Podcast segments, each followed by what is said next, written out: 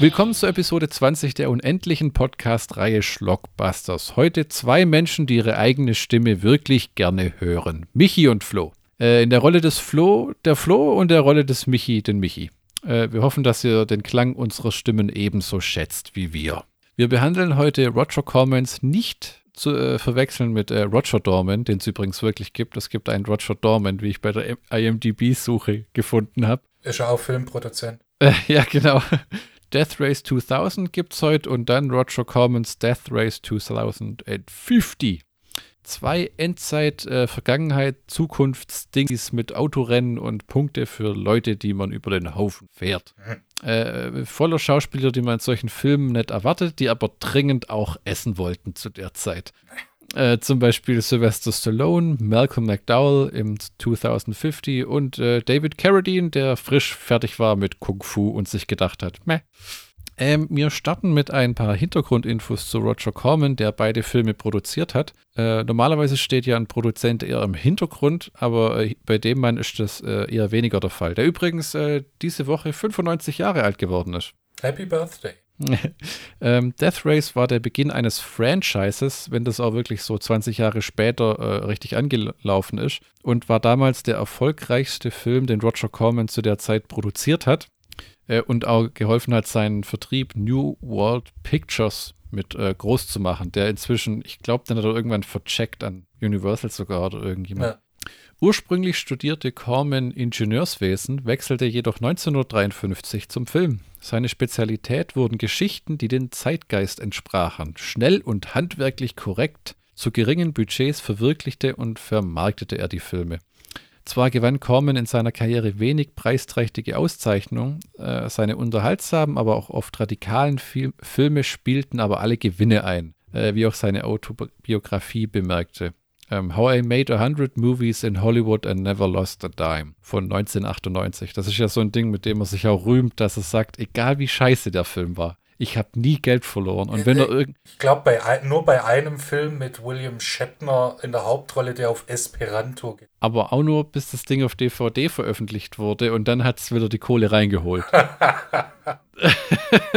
der hat ja immer wieder so Phasen, wo er seine Filme neu veröffentlicht. In den USA gab es diese Roger Corman Neuveröffentlichungs-DVDs, äh, die inzwischen out of print sind. Dann gab es die Blu-rays, dann hat er die Streaming-Rechte vercheckt. Äh, äh, wenn man so die Filme sieht, mit dem der sein Imperium aufgebaut hat, denkt man schon so, äh, okay, weil für jeden, der ein Kultklassiker geworden ist, sind auch zwölf dabei, wo du einfach nur denkst, was für eine Scheiße. Tatsächlich produzierte er in den vergangenen 50 Jahren 393 Filme für Kino und Fernsehen und führte dabei äh, bei 56 davon selbst Regie. Äh, während Coleman in den 1950ern den äh, postapokalyptischen Monsterfilm mitgestaltete, wie It Conquered the World, produzierte er in den 60ern die bis heute hochgeschätzten Edgar Allan Poe-Adaptionen mit Vincent Price wie da wäre äh, House of Usher und äh, Motorradfilme wie The Wild Angels. Ursprünglich bereitete er sogar Easy Rider den Weg auf die Leinwand, wurde aber vom produzierenden Studio ausgebootet. 1961 drehte Corman mit äh, Weißer Terror, The Intruder, den einzigen Film, bei dem er laut eigener Aussage Geld verlor.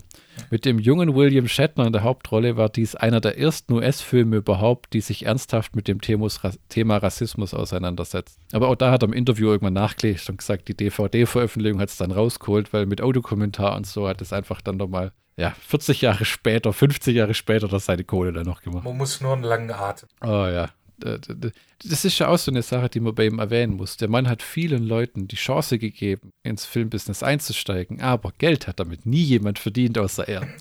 Äh, da gibt es so berühmt, äh, Ron Howard und ähm, David Carradine waren die einzigen, denen er je größere Gagen versprochen hat, weil er sie wollte, sozusagen. No. In den 1960ern kaufte Roger Corman einige russische Science-Fiction-Filme und produzierte daraus relativ stark veränderte neue Filme, indem er sie umschneiden ließ und neue zusätzliche Szenen mit amerikanischen Schauspielern hinzufügte.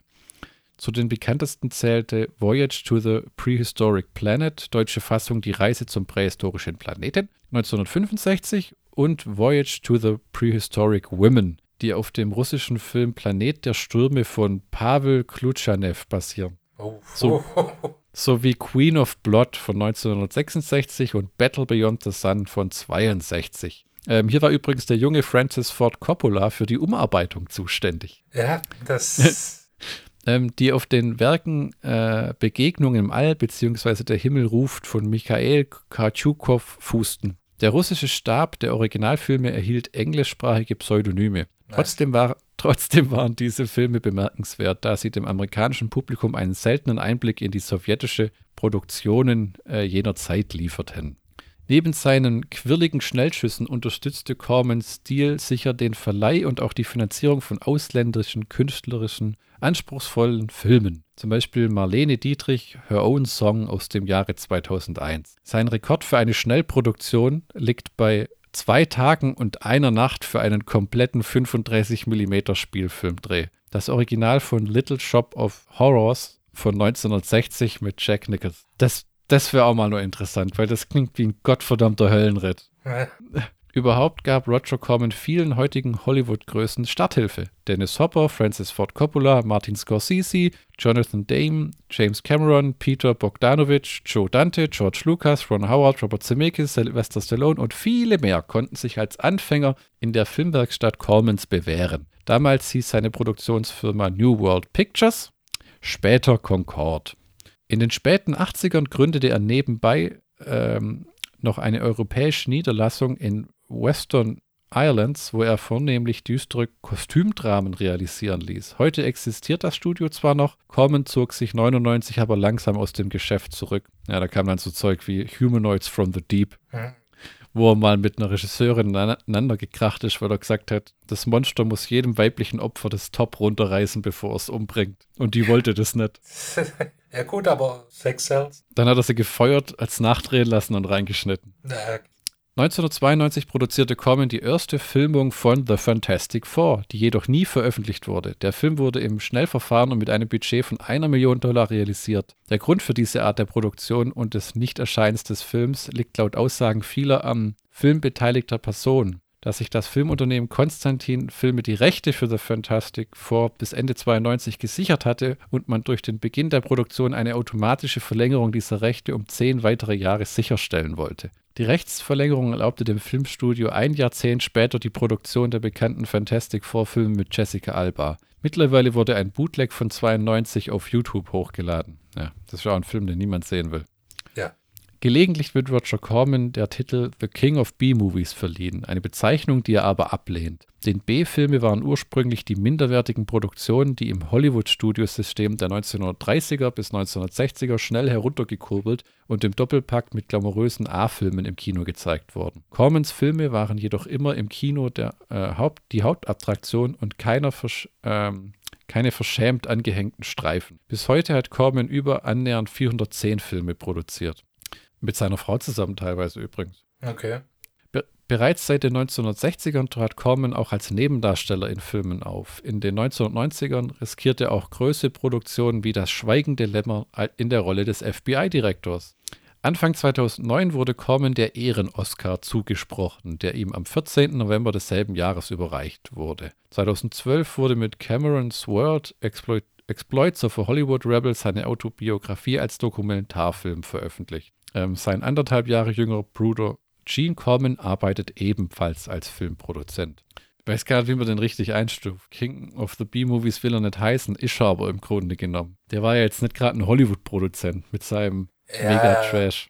Gut, er hat halt, ich, ich würde mal sagen, King of Budget-Movies. Aber der hat schon richtig geilen so Schlock-Trash produziert. Auch mit ähm, Galaxy of Terror, hast du das mal gesehen? Mit Sid Haig wo auch irgend so, irgend so ein Star Wars Abklatsch, wo sie irgendwo landen und dann so ein Alien greift die an, das alle Frauen irgendwie nackt auszieht, bevor es es umbringt. Oh nein. was war das denn? Äh, das war mein, äh, mein Skype. Es wollte was von dir. Wir fangen an mit Death Race 2000 von 1975 oder wie er auf Deutsch auch heißt, Frankensteins Todesrennen. Genau. Michi, übernehmen Sie. Genau. Also wie schon gesagt, von 1975. Regisseur war Paul Bartle, der mit diesem Film äh, den Grundstein für seine späteren Ensemblefilme ah. äh, gelegt hat, weil äh, die Schauspieler, die in dem Film auftreten, äh, finden sich auch in späteren Paul Bartle-Filmen, in fast allen. Lebt er eigentlich noch? Nee, der ist 2000 äh, gestorben. Ah, okay. Äh, sieht man auch mal kurz im Film, gell? Genau, als Doktor von Frankenstein. Also, ja, als Wissenschaftler, der Frankenstein wiederbelebt oder eingeschifft hat oder wie man das nennen will. Genau. Der da irgendwie per Post transportiert wird im Flugzeug oder so. In der Kiste. Ja. Der Film spielt, wie der Titel schon äh, suggeriert, in der fernen Zukunft im Jahre 2000. Äh, ja gut, das war 1975 noch weit, weit weg. Und in, in der dystopischen Zukunft des Jahres 2000 äh, wurden die USA von einer Finanzkrise und einem Militärputsch zerstört. Eine Einheitspartei regiert das Land und hat die Kirche unter ihrer Kontrolle. Unter dem Namen die Vereinigten Provinzen werden von äh, Mr. President, nicht der 90er Trashband, sondern von einem Herrn, der Mr. President heißt, regiert. Um die Massen bei Laune zu halten, wird nach dem römischen Prinzip von Brot und Spielen ein dreitägiges äh, Kontinentalrennen von Küste zu Küste abgehalten. Hm. Bei dem äh, es nicht nur darum geht, als Erster ins Ziel zu kommen, anders als Erster lebend ins Ziel zu kommen, Hm. äh, sondern auch so viele Fußgänger und äh, Zivilisten wie möglich platt zu fahren. Da gibt's auch ein hübsches Punktesystem. Normale äh, Kinder bringen, glaub 100 Punkte, äh, alte Menschen bringen, glaub 300 Punkte und normale, äh, normal alte Menschen äh, Durchschnittsmensch. genau bringen 50 Punkte. Unter den bekanntesten Fahrern ist Frankenstein. David auch, Carradine. ja, der auch äh, von der Regierung bevorzugt und als Favorit gehandelt wird. Und der, der Gag ist ja bei dem Frankenstein, dass angeblich sind es immer wieder andere. Nein, nein, nein, nein, nein. Zu, zu, äh, der Gag ist, dass die äh, Regierung, die ominöse Regierung, die böse, böse Regierung, äh, immer sagt, oh, wir, äh, der ist mehr Mensch als Maschine, innerlich tot, keine Gnade, kaltblütig wie Sau. Aber später kommt dann raus, dass er äh, aus einer, dass er ein Weiße ist, der in einem äh, staatlichen Waisenhaus aufgewachsen ist. Äh, und äh, einer von vielen ist, die dann halt als Frankenstein Ja, ja auftreten. die, die tauschen die immer so ein bisschen durch. Genau, falls einer mal drauf geht, hat man noch einen im Hinter Hinterhand. Genau. Äh, der größte Rivale von Frankenstein ist äh, der Chicago Ganove Machine Gun Joe Viterbo. Da haben sie doch echt irgendwie so äh, äh, V8 oder V-Turbo genommen und das als Nachnamen. Tatsächlich, ja. Weil, weil äh, da, ich habe mir auch gedacht, wie kommt man denn auf diesen Nachnamen? Und das äh, ist einfach äh, äh, diese Bezeichnung von diesen Motoren. Ne? ja, Sylvester Stallone genau. als Masch Machine Gun wie Turbo. Wo ich echt erst beim zweiten Mal Film angucken richtig gerafft habe, wie man denn seinen blöden Nachnamen ausspricht. Ja, weil, weil er äh, die ganze Zeit eh nur Machine Gun Joe genannt. Ja, und dauernd latent aggressiv ist den ganzen Film über.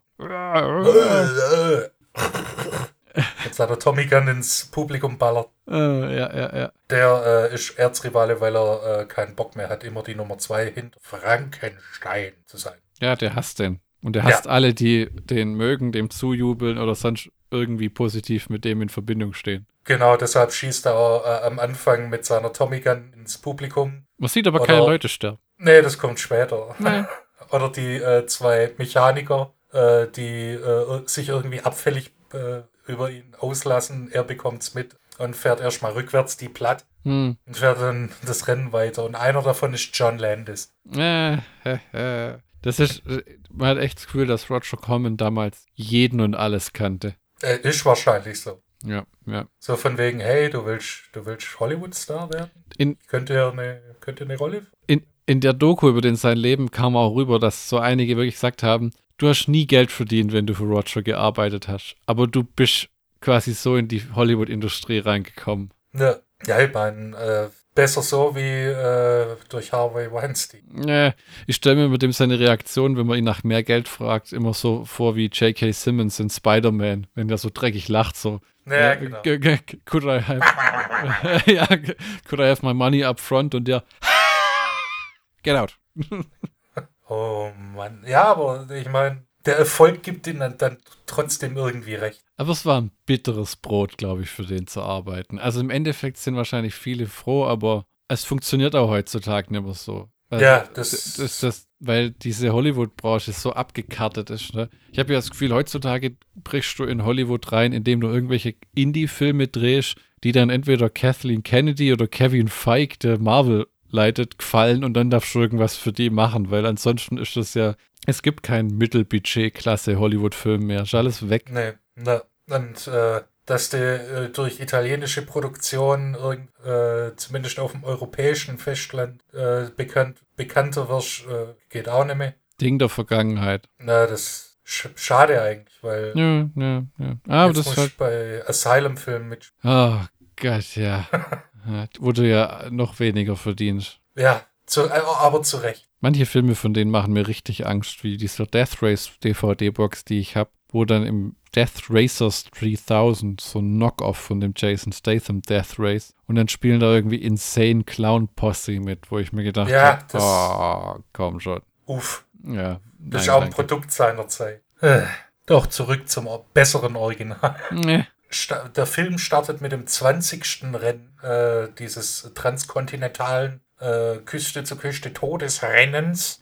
Und eine Gruppe von Widerständlern unter der Führung von ein wunderschöner Name, der einfach von der Zunge geht, Thomasina Paine, einer Nachkommen des äh, von Thomas Paine, einer der Gründerväter der USA, möchte Frankenstein töten und äh, ihn durch einen äh, Agenten ersetzen, um äh, hier den Mr. President zu töten oder zu stürzen zumindest. Zu, zur großen Überraschung, der Film hat tatsächlich eine recht schlüssige Handlung und sogar einen Twist am Ende. Also es ist Ja, Es ist nicht nur, äh, ja, nicht nur Autorennen und äh, bla bla bla, sondern wirklich, es fußt ineinander, was man nicht erwarten sollte. ne, und hat auch eine schöne satirische Note, die im anderen Film, den wir nachher besprechen, bissle zu viel oder ein bisschen zu hart. Ja, man kann es auch übertreiben. Death Race Ja. 2050 sieht aus wie ein Cartoon. Ja, und es gibt in Death Race 2000 auch Ka äh, Cartoon-Momente, also äh, die äh, Kills äh, von, von, von den Fußgängern, die werden dann stellenweise dann auch mit Cartoon-Soundeffekten unterlegt. Hm. Weißt du, was komisch ist an dem Film, wenn man den zum ersten Mal sieht? Welch, Ah, Death Race, den ersten Mal. äh, duh. Death Race.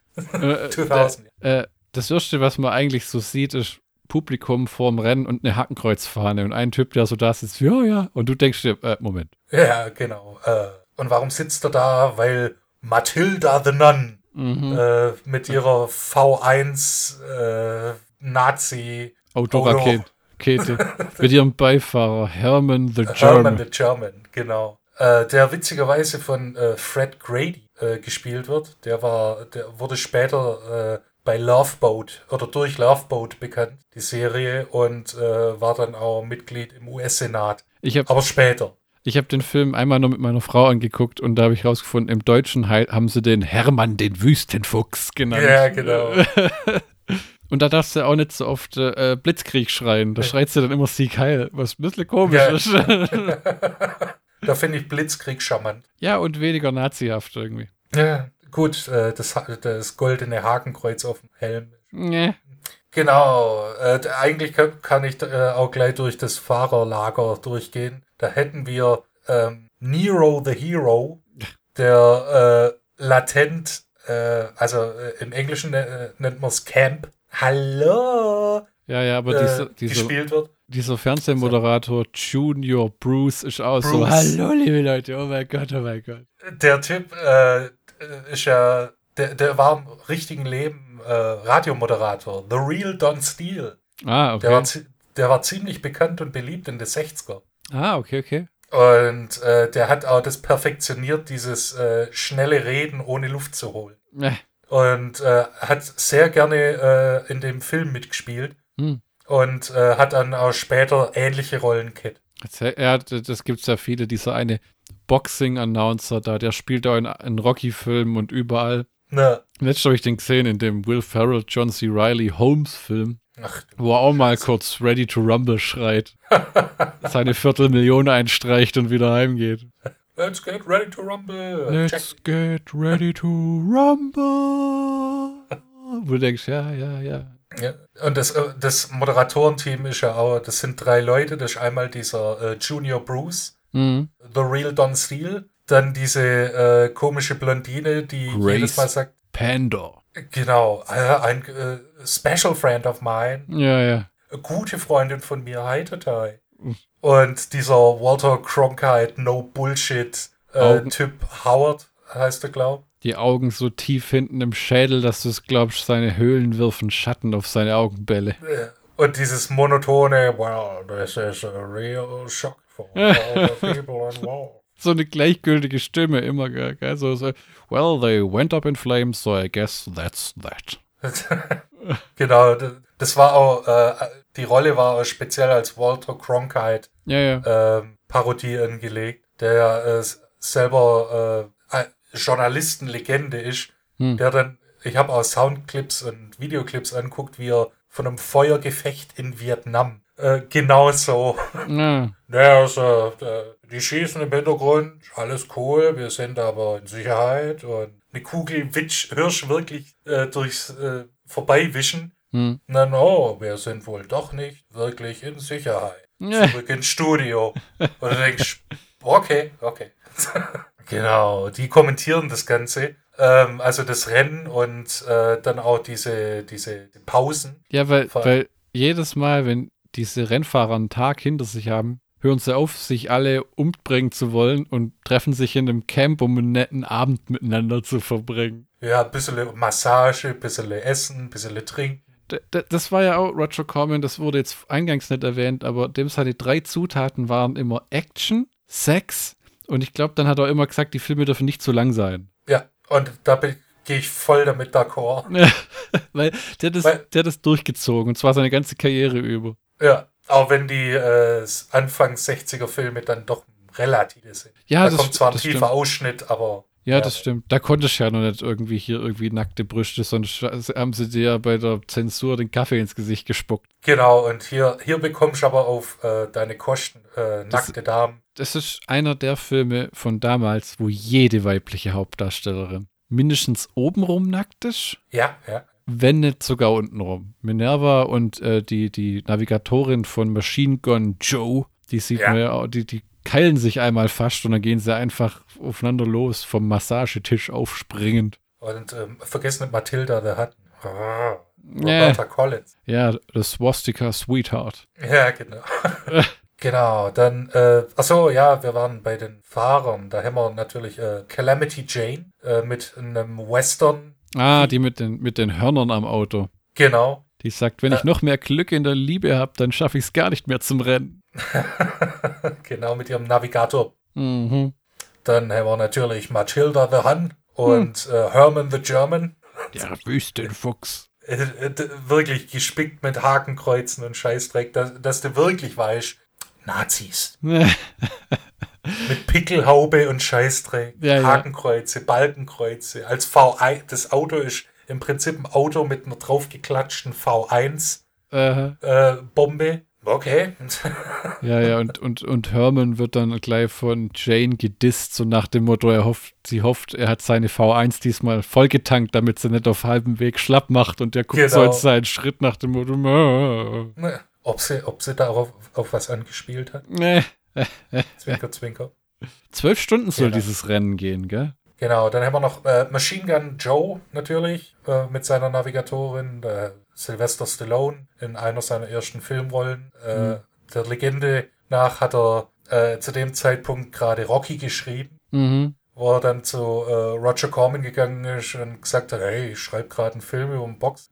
Möchtest du das Drehbuch lesen? Und Roger Corman gesagt hat, nee, das, das wird nie ein Erfolg. Da geht im, im Audiokommentar sagt auch die Schauspielerin, die äh, Minerva spielt, äh, lass es mich, äh, Mary Vorunov. Ja, Voronov, Die, die, die, die sagt, die hat am Set sich mit Stallone unterhalten, was er gerade so macht. Und er hat gesagt, er wohnt gerade in einem Apartment in der Größe eines Zimmerschranks und schreibt einen Film über einen Boxer und hat ihre Reaktion hat sie gemeint, wäre so nach dem Motto Augenroll, oh Gott, aus dem wird nie was verpisst dich. Da kannst du auch nicht auf dem Erfolg irgendwie mitschwimmen oder irgendwie sowas. und das war ja krass, war 75, ne? Ich glaube 6 oder 77 kam Rocky raus. Oder war es so Ja. 78 sogar? Ich glaube 77. Sicher bin ich mir aber. aber sagen wir mal im kurzen Abstand danach. Und, und der Stallone hat ja damals selber gesagt, er hat den Film, äh, wo er fertig war, dann der Academy vorgeführt und er saß da drin und am Ende den Endkampf hat er selber angeguckt, weil alle nach und nach das Kino verlassen haben. Und er, und er hat sich halt gedacht, ah, scheiße, gut, wenn das, das ist vielleicht ein ganz guter Film auf Roger Corman oder so Level, aber wenn das den Hollywood-Playern zeigt, denken die sich, ja, netter Versuch, weil er hat ja noch nie geschauspielert, dann war er der Hauptdarsteller, als Drehbuch geschrieben. Es gab zwar einen erfahrenen Regisseur, aber ja, der war da völlig niedergeschlagen und äh, Gott sei Dank hat er nicht den Notausgang genommen, denn die standen alle in der Lobby, um ihm zu applaudieren. Na, zu Recht. Wirklich guter Film, die Rocky-Filme. Aber wenn es sich ja. natürlich dann mit der Fortsetzung um der Fortsetzung um der Fortsetzung. Rocky 2 ist klasse, weil der an den ersten direkt angreift. Ja. Und danach wurde es eigentlich nur noch eine Show. So, äh, Rocky 3 noch mit Clubber Lang. Ja, Rocky 4 ist auch klasse mit, mit äh, äh, If he dies, he dies. Aber dann Rocky 5 war Grütze. Ja, mit Pauli ja. verspielt sein ganzes Geld, weil warum verwaltet der seine Finanzen? Wo das Stallone begründet hat mit, ja, Rocky schaut ja ein bisschen dumm. Ja, aber das ist nicht dumm, das ist biblisch dämlich. Und dann Rocky Balboa 6 war ein interessanter Film, weil man sehen wollte, packt er das nochmal so einen guten Film hinzudrehen und hat es hinbekommen. Aber man muss echt sagen, wenn man die Rocky-Filme nicht kennt, guckt euch 1 bis 3 an. Oder 1 bis 4 und dann ist es eigentlich gut, weil dieses Ganze, wo es dann kam mit Creed und so, das hat mich dann auch nicht mehr. Ja, da war die Luft. Ja, man muss sagen, so, so nach dem sechsten Teil, da ist im Franchise immer mal ein bisschen Luft raus. Jetzt drehen sie ja, ja genau. jetzt drehen sie ja Creed 3 um alles in der Welt. Ja, sollen sie doch. und die äh, Fahrer werden nach und nach so ein bisschen von dieser Widerstandsgruppe um Thomasina Payne äh, so ausgeknipst. Das erste Opfer ist äh, Nero, Nero the Hero, der in der Aussicht für einen leichten Kill äh, ein Baby überfahren will, aber das Baby entpuppt sich dann doch als Sprengsatz. Äh. Blöd. Ja, und dann fliegt er in die Luft. Die Explosionen im Film sind übrigens fantastisch. Ja, sehr viel Benzin, viel Feuer. Ja, ja, teilweise auch so, äh, äh das könnt, dürfte ich ja heute wahrscheinlich gar nicht mehr so machen, wo dann so ein Feuerregen niedergeht immer in der Umgebung. Ja. Vor allem nicht in Kalifornien, Alter. Wald, Waldbrand, ja, ahoi. Der, äh, weißt du was?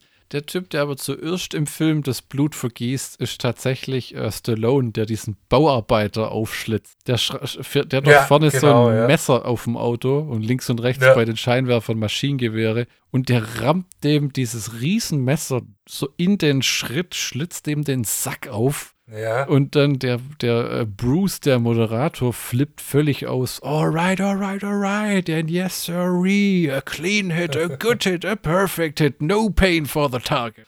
Nee, und der Typ Blut ohne Ende. Äh, wenn Blut zu sehen ist, dann ist schon in Massen. Ja, es ist ziemlich splatterig kurz mal, aber Corman schneidet eigentlich ziemlich schnell weg oder lässt schnell wegschneiden. Genau, ja. Äh, damit äh, er gesagt, damit die, die Comedy, hm. die, die der Film dann doch hat, äh, so ein bisschen im Vordergrund steht. Hm. Und dass die, ähm, dass die Splatter-Effekte kurz, aber übertrieben sind. Hm. hm. Um die Zuschauer bei, La bei Laune zu halten. Ich glaube, du wolltest ja. zu Annie kommen, seinem, seinem, seiner Co-Pilotin, oder? Äh, die äh, hübsche Annie in ihrem grünen Overall. Wird äh, Frankenstein zur Seite gestellt und äh, Frankenstein arbeitet alleine. Wie so ein, wie so ein Caveman. Mhm. Frankenstein alleine arbeitet.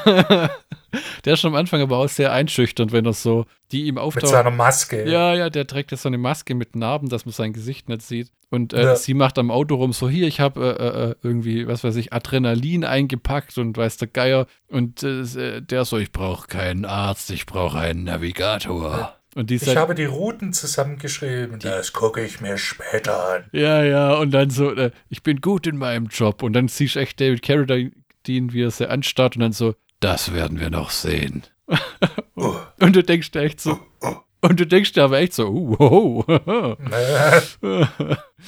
das Beste ist ja dann, äh, wo das erste Mal seine, wo sie schon ein paar Kilometer gefahren sind ja. und er dann seine Maske abnimmt und du denkst dir, oh, Frankenstein, uh, das wird ein entstelltes Gesicht sein. oh, das wird halb Mensch, halb Maschine. Dann nimmt er die scheiß Maske ab und es ist David Carradine. Das ist, Ob er jetzt hübsch ist oder nicht, sei mal dahingestellt. Das ist schon ein netter Touch allerdings mit diesen Frankenstein-Pins, die er im Nacken hat. Diese Strom, ja, Strompins, genau. ne? Und das kommt, man muss auch sagen, dass die Narben, die sie ihm im Gesicht gegeben haben, zusammen mit David Carradines Monsterpferdegebiss, den Typen auch echt unheimlich wirken lassen am Anfang. Und ich weiß nur, damals, wo wir das, das erste Mal zusammen anguckt habt, hast du kichert, wo du den Namen gehört hast, den er sagt, weil dann nimmt sie ihm die Maske ab und dann hörst du so Ja, genau. la, la, la, la, Musik und dann der so, wen hast du erwartet? Rodolfo Valentino? Genau, das war ein Sexsymbol in den 30er Jahren.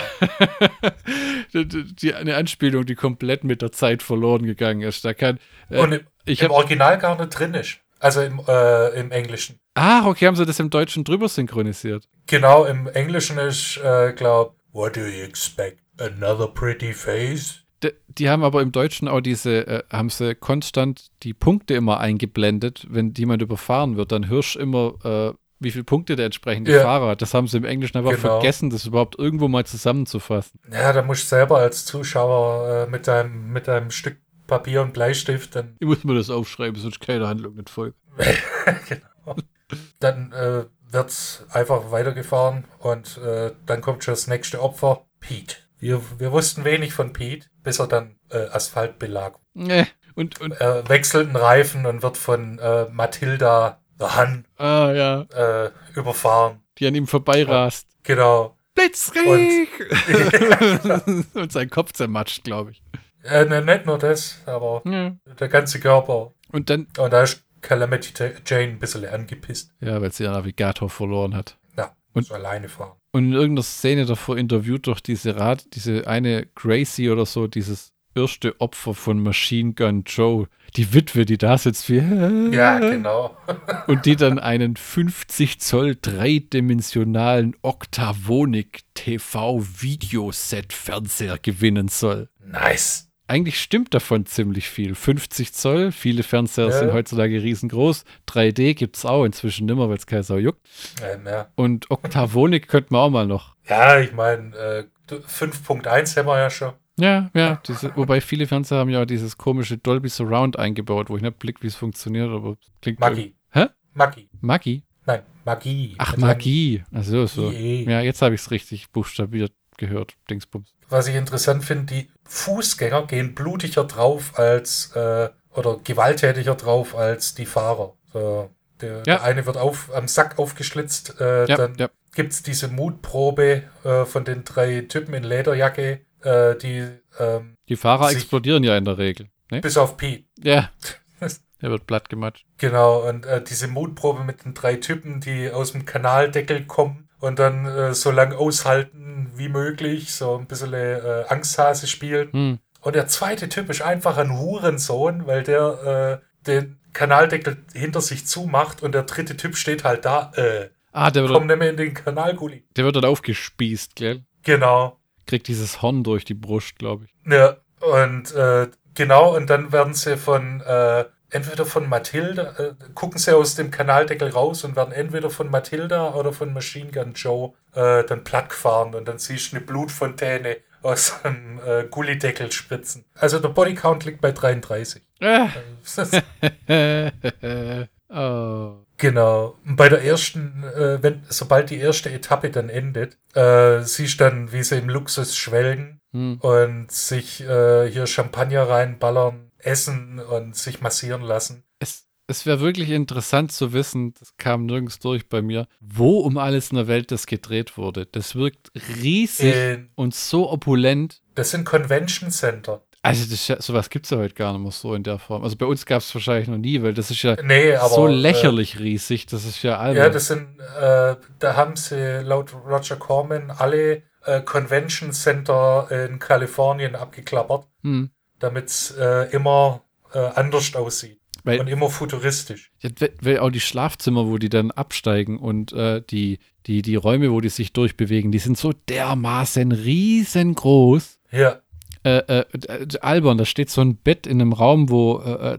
40 Leute übernachten könnten, wenn es hart auf hart kommt. Und auch wo die sich massieren lassen mit, aber ja, Convention Centers, wo so Comic-Con und so Zeug stattfindet. Damals vielleicht. ja oder äh, in, in äh, Flughafennähe, diese ganz alten. South Park verarscht es immer. Ah, äh, mit, mit Cartman und seine Rotschopf. Äh, Dingens, äh, wo er da immer in diesen äh, Hilton absteigt und dann sagt, ist alles zu ihrer Zufriedenheit? Ist die Lava noch heiß genug? Danke, dass sie sich immer für uns entscheiden. Solche Convention Center in den großen Hotels ah. oder Tagungsräume, Hm. wie sich das auf Deutsch äh, schimpft. Da- Tagungssäle. äh, wo dann sich alle splitternackt massieren lassen, weil der Granddaddy of B-Movies das so möchte. Ja, genau. Und äh, hast du, äh, ist dir aufgefallen, dass die Dame, die Sylvester Stallone massiert, einen richtig beschissenen Job macht? Nee, wieso? Die, die, die das äh, ist auch im Audiokommentar, diese äh, äh, die Calamity Jane spielt Mary Wod Wodroff oder wie die heißt. W Wurnov. Ja, ist was Schwieriges. Ja, ja. Ähm, die hat gesagt, die, die Typen, die Damen massieren, die haben wirklich massiert. Hm. Das waren ausgebildete Mas äh, Masseure. Und die Damen, die Herren massiert hat, in Anführungszeichen, das waren einfach nur Damen, die hübsch ausgesehen haben. Und die, die titscht da nur so ein bisschen am Sylvester Stallones Rücken rum. Hm. Als ob sie, ja, einfach nur, ja, lebt er noch? Ja. ja. Stupst den halt ein bisschen an, aber, aber massiert den. Die, die Idee war ja einfach, alle nackt zu kriegen, egal ob Mann oder Frau, und dann in diversen Kamerawinkeln von vorne und hinten und. Genau. Und der Einzige, der sich geziert hat, war Sylvester Stallone, der ein Handtuch über seinen Bobbes Ernsthaft? Ja. Oh Gott. Aber schlecht Und Roberta Collin, ja, ja, ich meine, das ist ein schwerer nicht in The Italian Stallion aufgetreten. Kam das danach okay. noch? Ich glaube, das, das war doch. Ah, okay. Ja, würde es Sinn machen, weil wenn er das schon hatte, ich wette, Roger Corman hätte dem auch noch mehr Arbeit äh, äh, zukommen lassen, aber der hat dann wahrscheinlich versucht, Rocky auf die Beine zu stellen. Na, na gut, das war ja eh so eine Herzensangelegenheit. Hm. Und äh, David Carradine hatte keine Probleme, weil der ist eh die ganze Zeit nackig rumgelaufen. Also mit seinem Schlüpper halt begleitet, aber ansonsten Cowboy-Boots und Oberkörper frei, Ladies. wo, er da, wo er da im Schlafzimmer von ihm und Annie, das ist einfach ein Ding der Gegebenheit, dass die Navigatoren und die Fahrer einfach zusammen in einem Bett schlafen und sich einfach umeinander rum ausziehen, wie, ja, so ist es halt. Ja, ja. Und äh, David Carradine, halb Mensch, halb Maschine, Zwinker, Zwinker. Ja, ja, mit seinem Roboterarm, der hätte irgendwie 98 verloren, sein Bein 92, sein äh, linkes Auge. Ja, und äh, dann mit dem Verlängerungskabel war dann Schluss. Ne? Äh. Ähm.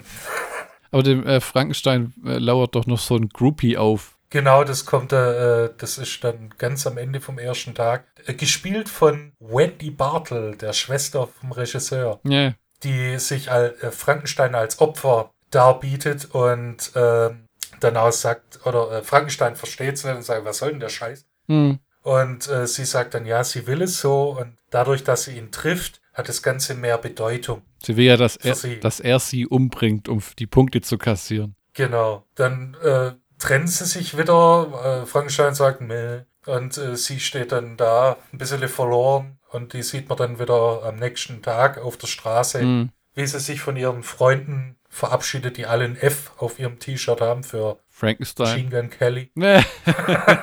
der Frankenstein-Fanclub äh, Fanclub aus der Gegend oder wie das da argumentiert wird, ne? Genau. Und äh, selbst, ich fand's so geil, ich habe den Film auch mit äh, Audiokommentar anguckt, äh, mit Roger Corman und ich nenne sie jetzt einfach Mary. Ja, passt. Ähm, die, dann, die dann sich das angucken und sagen, ja, der, der fährt sie nicht über den Haufen. Nee, nee, nee, nee, nee, glaube ich nicht. Und dann tatsächlich überfährt er die, den Fan mhm. mit den Worten, sie wollte es so. Oder äh, sie, sie hat es sich so gewünscht. Mhm. Und selbst Roger Corman und diese, diese Mary äh, sind völlig entge äh, entgeistert. Tatsächlich, oh mein Gott. ja, die loben auch ihre schauspielerische Fähigkeit, ne? Ne. Also ich äh, genau, das äh, zur, vorher, also am Tag davor, das ist ein bisschen zum Verständnis, ähm, da ist äh, Frankenstein an einem Krankenhaus äh, vorbeigefahren. Mhm. Oder die Route führte ihn an ein Krankenhaus vorbei und die, das Personal hat äh, die Alten und Bettlägerchen auf die Straße geschoben. Im Rollstuhl, ja. Äh, und die freuen sich, haben so ein, äh, so ein Kiffergrinsen. Wahrscheinlich wurden sie ruhig gestellt oder ja, sediert. Okay. Und äh, Frankenstein macht dann äh, einen Schlenker nach äh, rechts und macht dann äh, die äh, Schwestern und die Ärzte platt. Das Krankenhauspersonal, ja. Weil, genau. weil er ist ja der Gute. Genau. Und deshalb schockt es äh, äh, sowohl die Zuschauer als auch äh, Roger Corman und diese Mary. Ja. Äh, als er dann die, den Fan überfährt. Das sagt er ja, warum hast du es getan? Also seine Beifahrerin, die Andy fragt, warum ja. hast du es getan? Das sagt er, um mir zu zeigen, dass sie mich liebt. Wo man dann im Kopf so die Logikstränge verbindet. Äh, äh, ja, egal. Ja, Okay, okay. Ich, okay. Ich weiß nicht mal, haben die in der ersten Nacht auch schon Sex? Annie und Frankenstein? Ähm, ich glaube ja. Ja, okay, weil äh, äh, ja genau, die beiden tanzen dann ja erst. Und dann knutschen sie und dann wird weggeschwenkt, ne?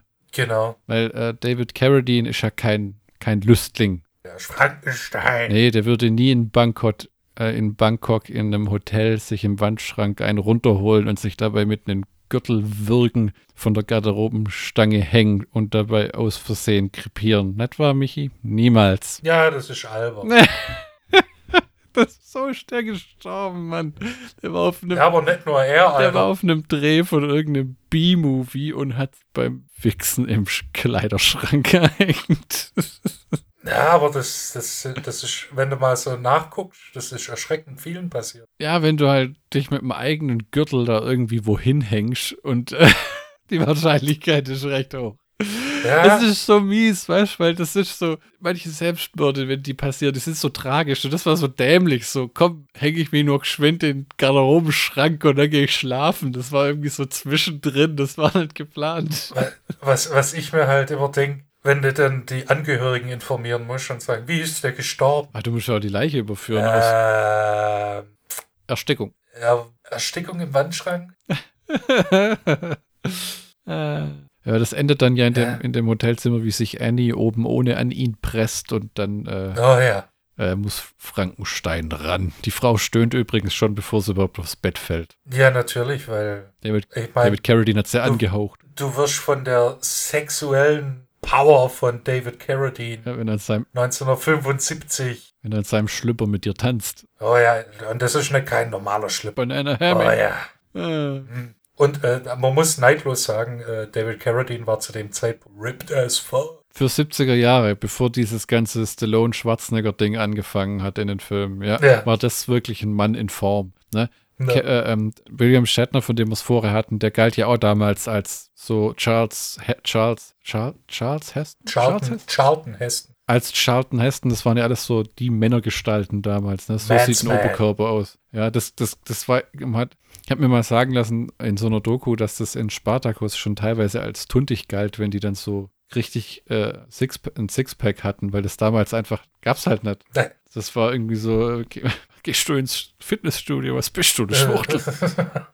Kleiner Schnäpperlein. ja. Genau. Äh, war, das, Dann- war das im ersten, in der ersten Nacht oder in der zweiten Nacht, wo. Äh, nee, das war in der zweiten Nacht, wo. Wo es sich so rumdreht. Ja, Das wo. Machine Gun fett auf die Fresse kriegt. Ja, ja, das, nur in der, in der, im ersten Tag haut Machine Gun noch seiner Co-Pilotin aufs Maul, weil die von David Carradine so eine Erdbeere bis in den Rachen gestopft bekommt und der dann halt ja echt frontal eine in ins Gesicht schlägt, so Ja. nach dem Motto, äh, du bist hier der Böse und oh. die arme Frau muss eh viel mitmachen in dem Film. Ja, und hat, Also- hat ein tragisches Ende. So. Nee, ja, fliegt in die Luft, weil er nicht auf sie hören will. Ja. Ah. Ich glaube, am nächsten Morgen ging es dann weiter mit Frankenstein, der durch den falschen Frankenstein ersetzt werden soll. Genau, äh, wird dann von, ähm, ach, wer ist, von Annie äh, in in den Hinterhalt gelockt, weil, oh, Plot Twist, sie arbeitet für die Widerstandsbewegung. die witzigerweise das Signal des Death Race unterbrechen wollen. Ja, Sie, siehe Running Man und Hunger Games und Battle Royale und äh, das ist, jeder find das- Widerstandsfilm. ja, ja, ja, es ist immer irgendein Fernsehsignal des Bösen. They live, ne? Ja, genau.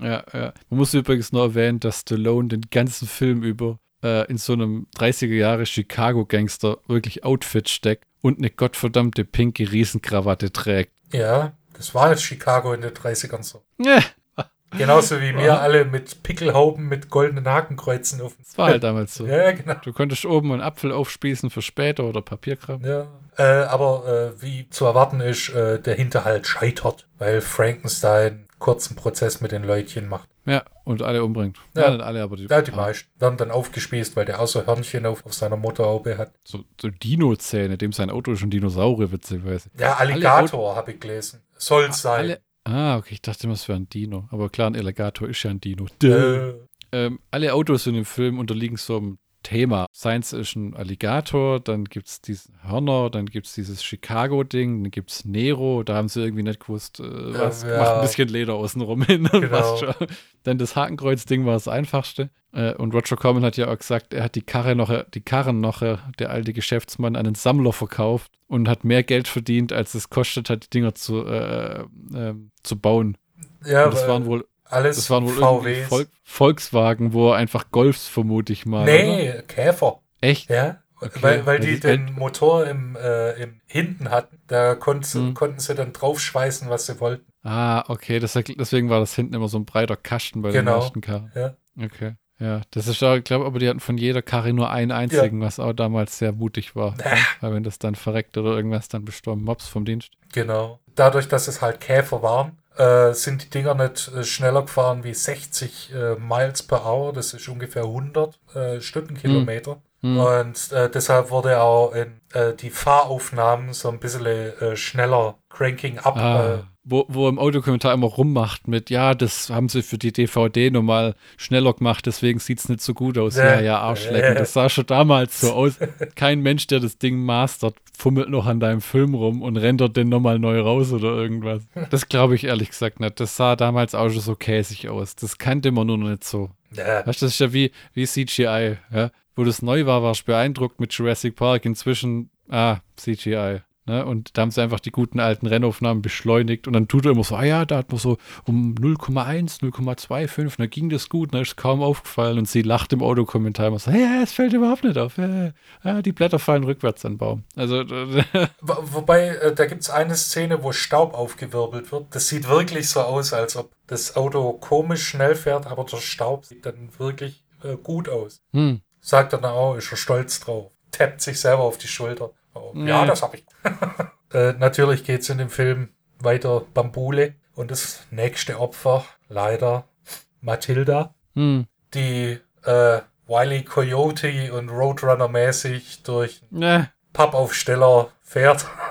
Die bauen einen gottverdammten Tunnel aus Pappe und stellen den hin, dass er echt aussieht. Und Ja. die fährt da durch und geht die Klippen runter. Ja, und äh, Matilda und Herman Überlebensleiter. Ja, sie sterben in einem Feuerball. ja, wie alle Fahrer. Also fast alle. Äh, Das will mir heute nicht, bis heute nicht in den Kopf, dass man das nicht sieht. wie meinst du das? So, du siehst einfach, wenn du in, wenn du mal angenommen, du fährst irgendwo hin, siehst, oh, Umleitung. Hm. Du bist an der Küste und dann siehst du einen Tunnel, außenrum nichts, links Mhm. Wasser, rechts Wasser und Horizont. Und du denkst dir, ja, der Tunnel, der, das sehe ich, wenn ich da in den Tunnel gucke, dann ist da Horizont und Wasser. Das wird eine Umleitung sein. Da fahre ich jetzt durch. Das ist schon ein guter alter Fall von, das stand so im Drehbuch, Michi. Ja, Hm. währenddessen oder kurz danach, oder weiß der Kuckuck, werden noch ein paar Passanten umgelegt. Äh, so ein paar Leute, die einen Banner aufhängen, Hm. äh, die platt gemacht werden. Äh, Und von, ein Fischer, ja, der geht dreckig drauf. der Frank, ähm, Machine Gun wie Turbo mit Frankenstein verwechselt, der dann einen Raster kriegt und den Typen dann durchs Flussbett verfolgt, um äh, sich in seinem Kadaver festfährt und so lange Gas gibt, bis die blutige Matsche hinten rausfliegt. Ja, es sieht schon widerlich aus. Damals war dieses Kunstblut da immer aber so leicht orange. Ja, Ist das mal aufgefallen? Ja, es, Das war in den Rocky-Filmen, war das auch noch. ja das, die hatten halt verschiedene Rezepturen. Ja, ja, ja. Genau, und äh, ja, dann ist der zweite Tag, glaube ich, schon abgefrühstückt. Äh, komm, kommt da nicht nur, äh, wo äh, Frankenstein und äh, lässt dann Annie fahren und droht dann kurz sie zu überfahren, weil er langsam rafft, dass sie zum Widerstand gehört? Da, da, da bin ich mir nicht mehr so sicher, wann das ist, aber ja, das, äh, das äh, weil Frankenstein ist zwar halb Maschine, aber nicht blöd. Hm. Und äh, kann so verschiedene Puzzleteile zusammensetzen, zum Beispiel, dass der eine Typ Hallo Annie sagt und ihr zuwinkt. Ja, ja, ja. Äh, Der falsche Frankenstein. Genau, und dann denkt sich auch Frankenstein, kennt ihr die oder was? Woher kennt Ja. ihr die? Könnte es sein, dass. Äh, Und dann kommt's zur, äh, kommt's zur Mutprobe, äh, bei der er sagt, ja, jetzt fährst du mal, dann schauen wir mal, wie gut du das kannst. Tatsächlich kann sie es gut. ja, und er tut erst mal so, wie wenn er sie selber überfährt, um dir zu sagen, ich bin dir auf der Schliche, Baby. Ich weiß, was du bist. Äh, Und ich glaube, dann ist es wirklich vorbei. Dann landen sie in dem nächsten Hotel, wo sie, ich glaube, erst kommt diese Ballroom-Szene, wo Stallone, einer zu Stallone gesagt hat, ja, tanz mal, und der läuft so rum wie, Ja, irgendwann Ja, ja. schreibe ich Staying Alive. schweig, äh, d- d- schwenk bitte weg. Und aus irgendwelchen Gründen frisst er dann in der nächsten Szene einen Haufen Sahne mit der Hand. Ja, Custard. Und, äh, Und, sieht entsprechender aus. Und im, äh, und im Kontrast äh, dann Frankenstein, der sich eine Karotte reinschiebt. Ah, das war eine Karotte, okay, das sah so komisch aus. Wo dann die Band immer anschreit, das ist so eine Mariachi-Band, die sagt, ey, was soll der Trauermarsch? Hört auf. Äh, äh, äh. ich muss sagen, in, in, in späteren Filmen, Stallone hat ja so einen, äh, so einen Geburtsfehler, dass er so ein, so ein, so ein, sein Mund zieht nach links. Ja, der so rechts eine, leicht so gelähmt ist. Genau, so. so eine Oberlippenlähmung. Und das hat er, fällt aber in späteren Filmen deutlich weniger auf, finde ich. Hier hat er es richtig, hat es noch nicht richtig unter Kontrolle. Vielleicht hat er später auch mehr Einfluss gehabt, von welchem Winkel man ihn schreiend aufnimmt oder irgend sowas. Da gibt's ja so, da gibt's ja so Dinge, oh, bist du fies. Ich glaube, dann passiert nicht sonderlich viel bei der Dinner-Szene. Das geht auch schon in der Garage dann wieder zur Sache. Ja, wo äh, sich Machine Gun Joe an Annie ranmachen will. Hm. Und äh, die in ihrem Ballkleid auch keine Unterwäsche tragen darf. Das ist auch so ein Ding damals, wie Carrie Fisher und Star äh, Wars. Wo man in gesagt Space there's no underwear. ja, ja, die, die, die, rennt da rum in ihrem Ballkleid und offensichtlich, wenn sie sich bewegt, siehst okay, äh, Nippel und Pobacken und die Konturen immer, wenn, ihres Körpers. Nennen wir es. Wenn wir, ja, genau, genau, ist stilvoll. Und da denke ich mir immer, wenn die das den Schauspielerinnen sagen, dass die sich nicht irgendwie gedacht haben, äh, weißt was, ich zieh Unterwäsche an und du kannst mich am Arsch lecken. Nee, die haben echt dann, äh, die sind dann halt so rumgerannt. Ja, ja, das, das waren die 70er. Guck mal, dass sie durch den Tag kommen. Nee, genau. Und dann kommt es zum großen Faustkampf zwischen Frankenstein und Machine Gun Joe. Ja. Dann kriegt Machine Gun Joe fett auf die Fresse. Ja, Roger Corman im Audiokommentar sagt, one of the only fights Stallone ever lost. das, ich glaube, da gibt es auch eine, äh, eine, ähm, das sagt auch Machine Gun Joe, äh, das passiert mir nicht nochmal. Ja, ja, next time I get you, you dead. Und dann geht es gleich zunächst so, sofort wieder in die Schlafzimmerszene, ja, wo sich wo äh, alle wieder ausziehen. Ja, David Carradine mit seinen 25 Reißverschlüssen auf der Brust. Ja, gut. Das, in, in, in seinem Gimp-ähnlichen Outfit, das er da immer trägt. Ja. Wo, wo, sie dann im Audiokommentar, wo sie dann im Audiokommentar sagen, wo die Annie nackt auf dem Rücken liegt, splitternackt. Oh ja. Und David Carradine an ihr rumknutscht und dann die Mary im Audiokommentar. Oh, she's double jointed. Weil die sich so drehen kann. wo, wo der Oberkörper gerade da liegt und der äh, Po zeigt in eine andere Richtung. Da gibt es ja Leute, die haben so ein Strawirbel oder was ist das? Keine. Die können sich dann anders bewegen. Auf jeden Fall. Ich, ich, ich habe darauf nicht geachtet, die Szene angeguckt habe. ah ja. Ja. Ähm, Genau, und dann äh, kommt, ist ja dann schon der finale Tag, wo alle ja. dann äh, abgehen wie Schnitzel. Also vor allem Junior Bruce. Alright, alright, alright. ja, und irgendeine so Motorradgang, die Corman aus einem anderen Film übrig hatte, greift dann Jane an mit ihrem Hörnerauto, die ja. inzwischen alleine rumfährt. Und wird dann von der Straße abgedrängt hm. und äh, will eigentlich gerade Pause machen. Und sieht dann äh, um, um sie herum Autowracks mit Einschusslöchern ja, und dann ja, entschließt es sich dann doch weiterzufahren. Und, und auf dem Boden sieht man die ganze Zeit diese Tretmine, die der Widerstand da platziert hat. Ja, wo äh, in Wirklichkeit eine äh, bearbeitete Radkappe war. Ja, mit einem Metallknuppel, die sie aber auch so gut getarnt haben wie Sand in der Wüste. Ja, ich meine, das ist die Zukunft.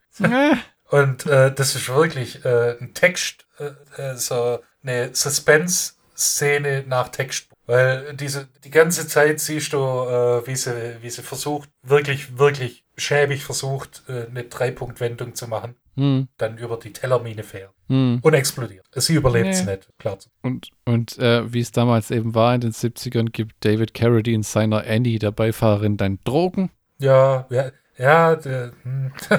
und äh, ja, knipst, knipst sie dann aus, ne? Ja, genau. Dieses, dieses, ah, ich äh, Fake trinke. Willst du auch was? Äh, hier. Schluck. Aber der Logik nach hat er sie mit einer von den Adrenalin-Tabletten irgendwie betäubt, wo man sich denkt, na, passt. Adrenalin, hat zwar den gegenteiligen Effekt, aber äh, äh. es ist die Zukunft. Da, dann wird er von dem Düsenjet angegriffen. Genau, äh, wo Roger Corman wirklich äh, ganz Kalifornien nach einem Flugzeug abgesucht hat, das einmalig aussieht, weil es halt die verfickte Zukunft ist. Ja. Und hat dann tatsächlich jemand gefunden, der gerade einen Prototypen gebaut hat. Und happy war, dass jemand sich dafür interessiert hat. Und dann gesagt hat, ja, ja klar, er fliegt, äh, er macht die Flugszenen. Und dann kommt es dann zu einem Luft-Boden-Gefecht, bei dem äh, Bomben, also ein Haufen Bomben für so ein kleines Flugzeug, abgeworfen hm. werden, um Frankenstein zum Aufgeben zu zwingen. Hm. Und äh, natürlich ist Frankenstein Frankenstein ist so ein ausge ausgekochter Fuchs, dass Mhm. er so gut fährt, dass das Flugzeug gegen die Wand. Ja, und er entkommt mit einer zerfetzten Schulter. We- Und, und während sich Machine Gun Joe das alles aus sicherer Entfernung anguckt, der dann aber selber irgendwie in die Luft fliegt. Machine Gun Joe. Ja, Äh, das kommt dann zu einem Showdown zwischen Frankenstein und Machine Gun Joe. Und äh, Annie, die dann plötzlich wieder zu sich kommt, ah, ja. schraubt die Hand von Frankenstein ab, die mit einer Ja. Handgranate versehen ist, weil wir kriegen auch noch äh, raus, dass Frankenstein nicht nur Gegner des Systems ist, sondern auch äh, Mr. President will er umbringen und hat sich deshalb in seiner Handprothese eine Handgranate einbauen lassen, weil das Sinn macht. Hm.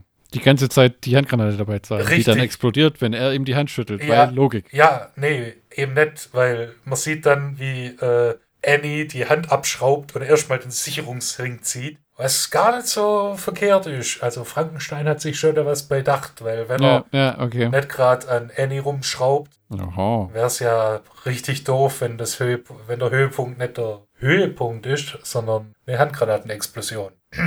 ja, Dann schmeißen sie die Hand ins Auto von Stallone. genau. Und äh, genau gesagt äh, zu, seine, zu seiner Navigatorin. Und da tut sie mir wirklich leid, weil die hat nichts Böses verbrochen. Hm. Und oh mein Gott, äh, die haben die Hand drüber geschmissen.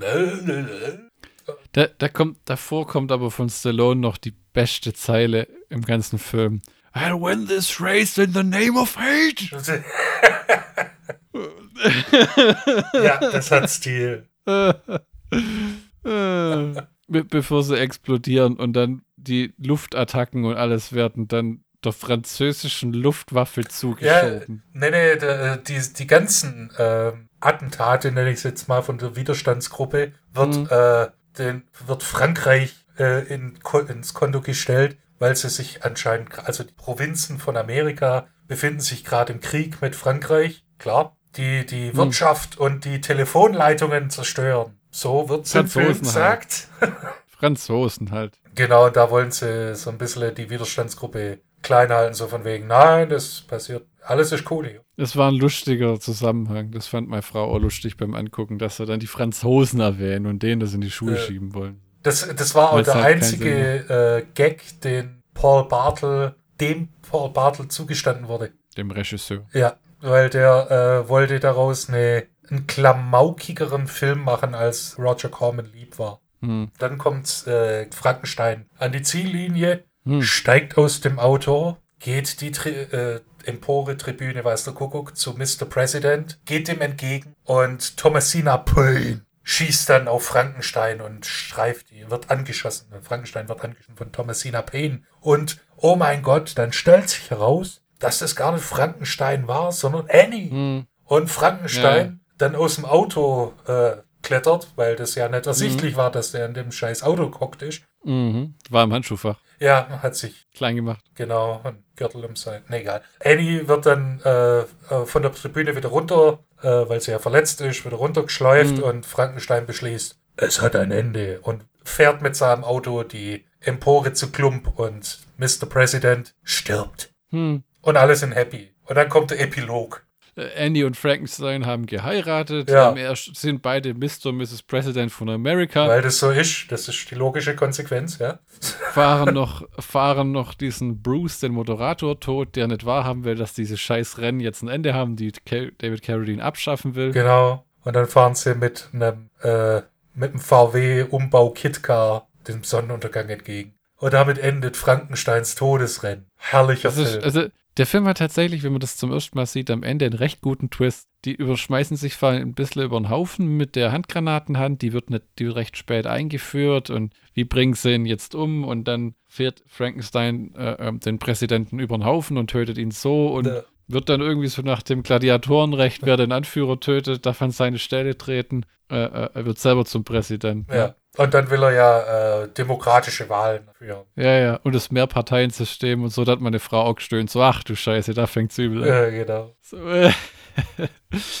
ich hätte noch ein paar Trivia-Bits, bevor wir zum Schlockbusters kommen. Ja, klar. Hast du auch noch? Ja. Dann lass ich dich machen. Und zwar, ähm, was mich so ein bisschen ersch äh, erschreckt hat, ist, dass äh, die Schauspielerin von Calamity Jane kein Auto fahren können. Bis heute nicht. Ja, ja, ja, ja die müssten sein so ein Stuntfahrer und sie zieht ein paar Fratzen, während sie im Auto hockt. Genau, und äh, nur, weil die äh, Stuntfahrerin oder der Stuntfahrer, ich weiß gar nicht, so grundverschieden aussah. Hat die so einen hässlichen hellblauen Helm auf, der, den, äh, der den Kopf so ein bisschen verdeckt. Das ist echt weird. Aber gut, äh, so muss man es halt machen, ne? Ja, ja, Film, Movie Magic. Und äh, apropos Movie Magic, diese Anfangsszene in diesem äh, beim äh, Rennstart ähm, wurde auf einem echten äh, auf einer echten Rennstrecke zwischen den Rennen gedreht. Ja. Sodass die, die Zuschauer, die gezeigt werden, sind echte Zuschauer, die mhm. sich dann äh,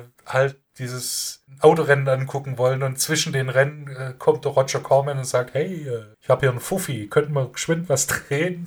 Lustigerweise haben sie das bei Rocky 6 genauso gemacht mit dem finalen Kampf. Echt? Da haben sie bei, da haben sie bei einem, also den finalen Kampf, der war in einem Studio mit ein paar, äh, paar ähm, Statisten als Publikum, aber die haben echt bei einem echten Boxkampf einfach kurz durchgesagt, Leute, wir drehen für einen neuen Rocky-Film, Balboa kommt jetzt einmal raus, also Stallone, könnt ihr ihm zujubeln und dann kommt noch sein Gegner, wir brauchen die Bilder für den Film. Und Stallone hat meint, die Leute sind komplett ausgerastet, weil das auch keiner wusste, dass das kommt. Ja, ja. Also, äh, äh, was ich auch nicht ganz glauben kann, weil du musst dann irgendwie von 10.000 Leuten die äh, äh Einverständniserklärung. Äh, ähm, aber äh, das, der meint, beim eigentlichen Boxkampf waren die Leute völlig erschöpft und haben gar keine Reaktion mehr gezeigt, dann, weil sie sich so verausgabt haben, ihm nachzujubeln.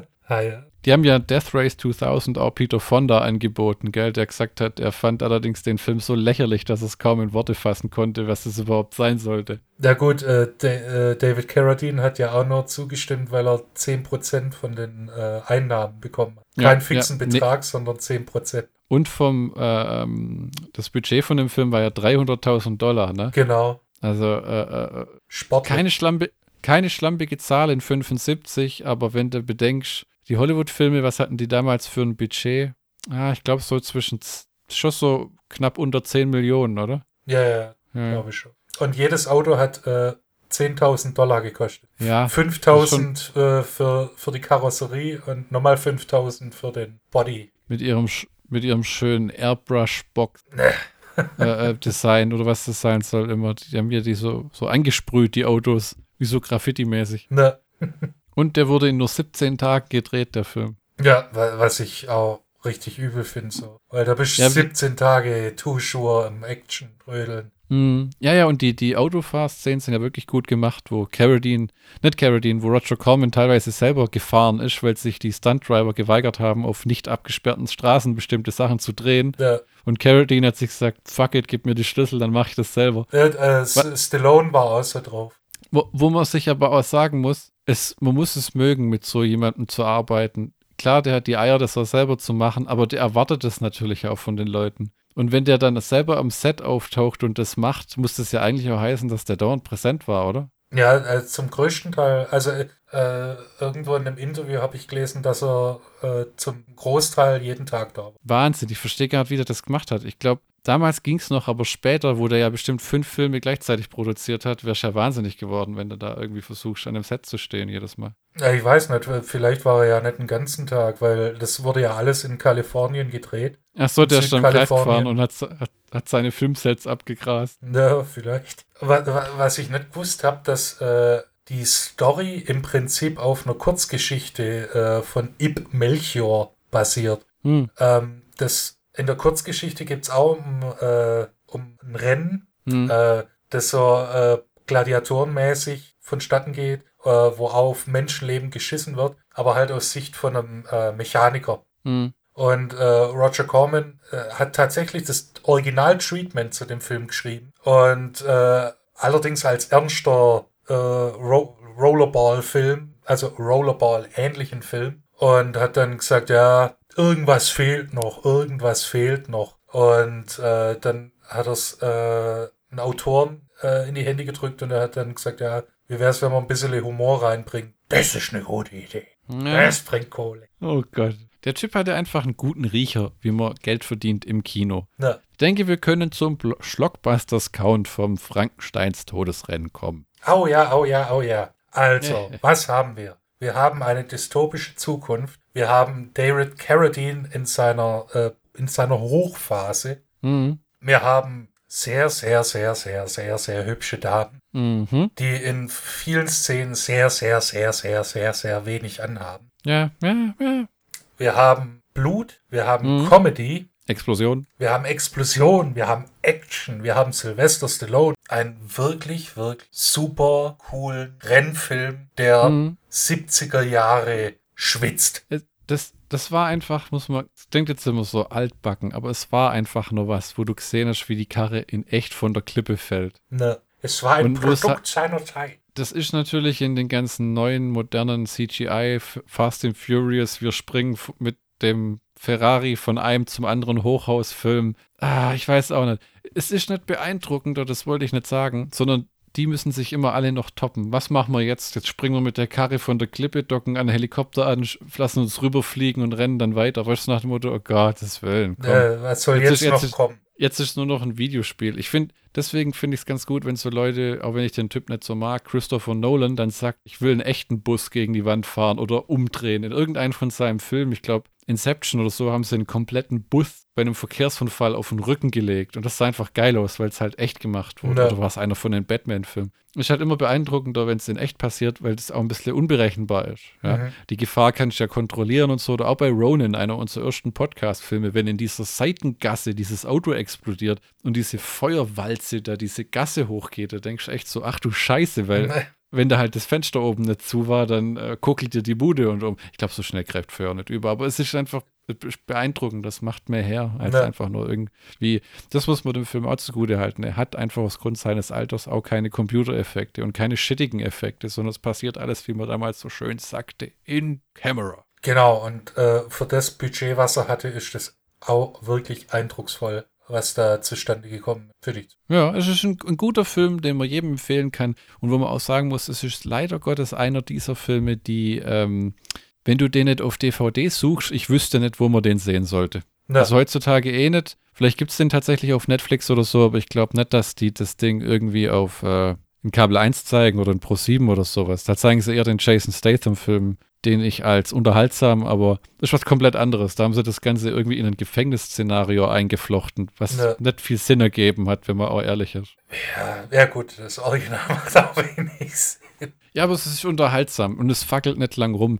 Ich habe da letztens tatsächlich den zweiten Teil, es gibt ja Death Race mit Jason Statham, dann gibt es zwei Teile mit Luke Goss Mhm. und dann gibt es diesen Anarchy-Film und mittendrin kommt dann dieses Death Race 2050 und dieser zweite Death Race-Film, wo sie erklären, wie sie im Knast dann diese Death Races angefangen haben. Die erste halbe Stunde ist so hirnverbrannt, weil erst waren das Cage-Fights und dann Autorenns und nach dem Motto, wir müssen die Hintergrundgeschichte erzählen. Also am Wie Anfang, kamen die Leute, wie kamen die Leute auf die Idee, Autorennen zu fahren? Die haben sich erst auf die Fresse gehauen und dann kamen da Autos, weil im Knast stand, gab es eine Autowerkstatt. Was? Ja, so ist halt. hinterfrage Hast du, es diese gese- hast du mal diese Trash-Fortsetzung gesehen, die da direkt auf DVD kam? Nee, Ah, okay. Ja, das, du hast eigentlich nichts verpasst, weil die sind immer so zwischen, kann man mal angucken, wenn es im Fernsehen kommt und muss man echt nicht haben. ja, wobei äh, von Death Race 2050 war ich echt erstaunt. Ich muss ehrlich gesagt sagen, äh, ähm, ich bin bei dem Film so ein bisschen durch die Emotionen gegangen von mag ich, scheiße, bescheuert, komisch, Schrott. War alles irgendwie mal dabei, weil die Stimmung ist so, so anders. Der Film ist, finde ich, so viel ernster an vielen Stellen. Aber so fett übertrieben. Ja. Ähm, in diesem Sinne, Death Race 2050 äh, von 2017 Bobo. mit, äh, mit Manu Bennett als Frankenstein, Malcolm McDowell als President, Schön. Mars, Ma, Marcy Miller als Annie Sullivan. Und jetzt wird es interessant. Ja, Bird, Bird ja. Grinstettles als äh, Grinstettles. Bird Grinstettles. Stettles. Skittle. Als, als Jet Perfectus. Oh ja. Ich muss sagen, da haben sie den Namen geändert. Also der, der ganze Film funktioniert ein bisschen wie Death Race, das Original. Da hat Roger Cormick gesagt, Universal, wie sieht's aus, lasst mich nochmal einen machen. Ähm, ihr habt das gut hinbekommen mit dem äh, äh, Gefängnisszenario, aber ihr habt die Punkte rausgenommen, die Zivilisten und so ein bisschen den Kern rausgehöhlt. Äh, lasst mich nochmal einen machen. Und dann hat er, glaube ich, das Drehbuch vom Original eingegeben und gesagt, hey, Updates ein bisschen und ändert die Charakternamen ein bisschen, weil Malcolm McDowell heißt auch nicht President, der heißt irgendwie Conspirator oder irgendwie sowas Ja. komisches. Aber dieser Jet Perfectus ist genau der durchgeknallte Frankenstein-hassende Charakter, der zuvor eben, äh, äh, äh, wie heißt er, ähm, Sylvester Stallone gespielt hat. Äh, so, Machine jetzt wird's Gun. aber. Äh, Machine Gun Show, genau, genau so. Äh, jetzt wird es aber noch spannender. Ähm, die Frau, die Minerva Jefferson spielt, heißt Folake Hm.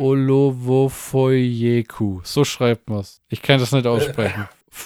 Vielleicht Folake Olowofoyeku. Uh. Ähm, Regie GJ Echtenkamp, ähm, den, der danach noch irgendeinen komischen Todesautofilm gemacht hat und dann nichts mehr. Was auch merkwürdig ist, weil die Typen, die bei diesen B-Movie-Genres gute Arbeit abliefern, die arbeiten und arbeiten und arbeiten eigentlich.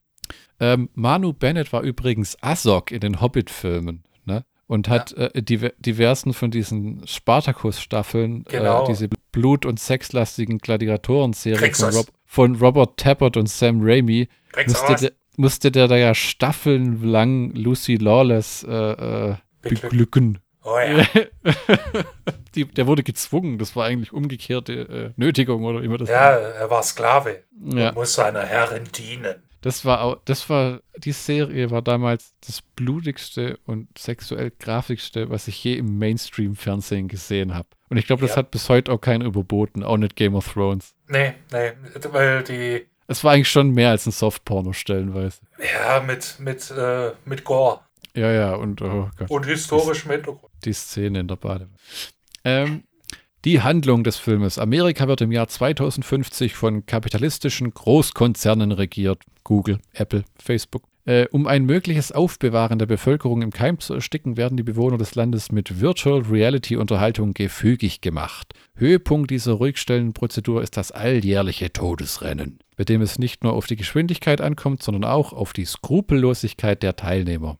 Es gibt nämlich Bonus für die Teams, wenn sie unschuldige Passanten überfahren oder umbringen. Auch der amtierende und gefeierte Sieger Frankenstein, Manu Bennett, tritt wieder in die Pedale. Lustig.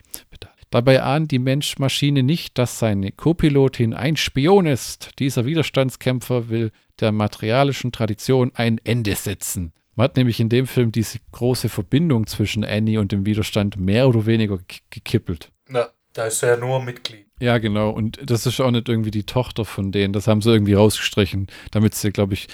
Das ist eine Sache, die mir an dem Film nicht so gefallen hat. Den haben sie politisch und so Politik, Rassismus, Gender-Zeugs haben sie furchtbar geupdatet. An manchen Stellen. Ja, ja, ja das, äh, aber tatsächlich finde ich das gar nicht so schlecht, wie es gemacht worden. Echt? Aber wir reden dann an den entsprechenden Stellen. Genau. Ähm, wir beginnen genau im, wie im Original mit der äh, Rennstrecke, die Ansicht der Stadt, welche im Original dieses schöne Matte Painting ist mit dem grünen Zügchen, das im Hintergrund durchfährt. Genau. Das sieht echt, das echt total geil aussieht. Ist jetzt inzwischen komplettes CGI äh, und hat leider deswegen ein bisschen weniger Charme. Aber das ist halt der Zeit geschuldet. Ja. Ich finde es schade, dass das keiner mehr macht, aber ich kann auch verstehen, dass das heutzutage sagen wahrscheinlich die, die Computer-Effects-Leute, du kannst schon den Typen das malen lassen, aber du kannst das halt nimmer abfilmen und reinschneiden, sondern wir müssen das dann irgendwie per Greenscreen da reinkien und im Hintergrund etablieren, da kannst du es gleich irgendwie am Computer zeichnen. Ja. Äh, es dauert dann genau 55 Sekunden, bis der erste Erotikteil kommt. Und zwar schauen wir irgendeinem so Cheerleader unter den Rock. Ja. Sch- sch- Ist dir das aufgefallen? Ja. Und, und dann wird schon, äh, dann wird schon Malcolm McDowell als riesiges Hologramm hinzugeschalten, der so groß ist, groß ist wie Imperator Snoke im neuen Star Wars Film. Äh, Star Wars Episode 17, die Rache der, äh, noch nicht komplett ver der noch nicht verkreisten Jedi-Ritter. Ähm, der da mit einem Nackenfedern und roten Samtjäckchen und einem Dollarzeichen als Gürtelschnalle ja ich würde einfach gern mal die Reaktion der Leute sehen, wenn die ihr Kostüm sehen. So nach dem Motto, ah, Gott, egal, mach mal halt. Ähm, und den Fernsehmoderator gibt es diesmal auch. Äh, der erinnert mich ein bisschen an Stan aus Monkey Island. Kennst du den? Ja, ja. Wo der, der dann so, alright, alright, alright, I can give you a deal on that vessel. What are you looking for, my friend? This pristine, newly acquired aquatic extravaganza will take you anywhere, anytime, in great comfort at the low, low price of for 800 pieces of eight. Und im Hintergrund siehst du dann, wie das Schiff langsam sinkt und untergeht und dann, never mind, my friend, I got something better for you. Und der winkt dann immer und so. So genau war der Typ, der war wie der im Original, nur auf Koks Ja. Und ein bisschen mehr flamboyant. Noch, noch, noch, ja, noch, äh, egal. Glücklicher. Ja. Äh, ist dir angefangen, da, aufgefallen, dass am Anfang im Hintergrund so eine Art Coverversion von I Can't Get No Satisfaction von den Stones läuft irgendwann mal? Ja. Das ist immer lustig, wenn sie in Filmen sowas machen. So nach dem Motto, hoffentlich verklagt uns keiner, wobei bei Roger Corman wäre es wahrscheinlich eh scheißegal. Der hätte da einmal zum Telefon gegriffen und dann wäre die Nummer vom Tisch gewesen. Ich, ich finde äh, eh den, äh, der Soundtrack ist ein Sprungbrett gewesen, das habe ich nämlich nachgelesen, ein Sprungbrett ja. gewesen für äh, Punkrock-Bands. Ah, tatsächlich. Wird sich der alte Hautdegen geguckt haben, was können wir denn nehmen, was wir günstig kriegen? Welches Genre ist gerade ein bisschen tot? ähm, die äh, Contestants sind diesmal Tammy the Terrorist, so eine Art, so, so, so, eine Art Cheerleader und Sektenanführung in weiß geschminkt, die einen Erotik-Buddy drängt, der die amerikanische Flagge aufzeigt. Oh ja. Die beginnt dann die Anfangsszene, indem sie einen Teil des Publikums in die Luft sprengt, in dem Mexikaner und irgendwie Migrantenkinder sitzen. Ja. ähm, dieses Mal gibt es 10 Punkte für Erwachsene, 20 für ein Kind und 60 für einen alten Menschen. Ähm, Minerva Jefferson wurde auch äh, geupdatet. Bekannt wurde sie dieses Mal in der Welt durch Musik und ein Sextape. und durch und, und die wohl epischste Zahnlücke im ganzen Film, die sie aber recht süß aussehen lässt, wie ich finde. Ich mag so große Zahnlücken bei den Schneidezähnen vorne. Ich finde den, find den Song klasse. Ernsthaft? Nein. Die, dieses, die hat so einen Rap-Song, den die, wenn du das zusammenschneidest, sind das im Film bestimmt drei Minuten, wo die nur ins, in so ein goldenes Xbox-Mikrofon. Was ist das? Kill, kill, kill. kill. Die, die, die, die, kill, drive, drive, drive, drive, drive. Und dann am Ende kommt immer der Refrain. Kill a white man. Aber das so, was? Was haben denn die Weißen dir getan? Ähm, Schnitt zu einer Bar-Szene, wo die Leute singen und mitjubeln, wenn sie da ihren Kill, Kill, Drive, Kill, Drive Song vom Stapel lässt. Und so ein Typ in der Bar nimmt dann seine Virtual Reality Brille ab und befindet sich dann in so einer Ruine von Beverly Hills. Äh, äh, das ist ja die Idee, dass die ganzen Leute dem jetzt über so Virtual Reality finden. Das ist so eine nette Idee, ehrlich gesagt. Ne? Ja. Die, können, die können dann auch sich äh, virtuell ins Cockpit des Fahrers hocken und da anwesend sein. Genau, in der, äh, als Navigator quasi. Ja, genau. Ähm, die Autos sehen übrigens fast so aus wie im Original. Also auch wenn CGI und die Kostüme sind geupdatet und moderner, die Karren sind immer nur Airbrush und irgendwie bauen ja. irgendwas zusammen.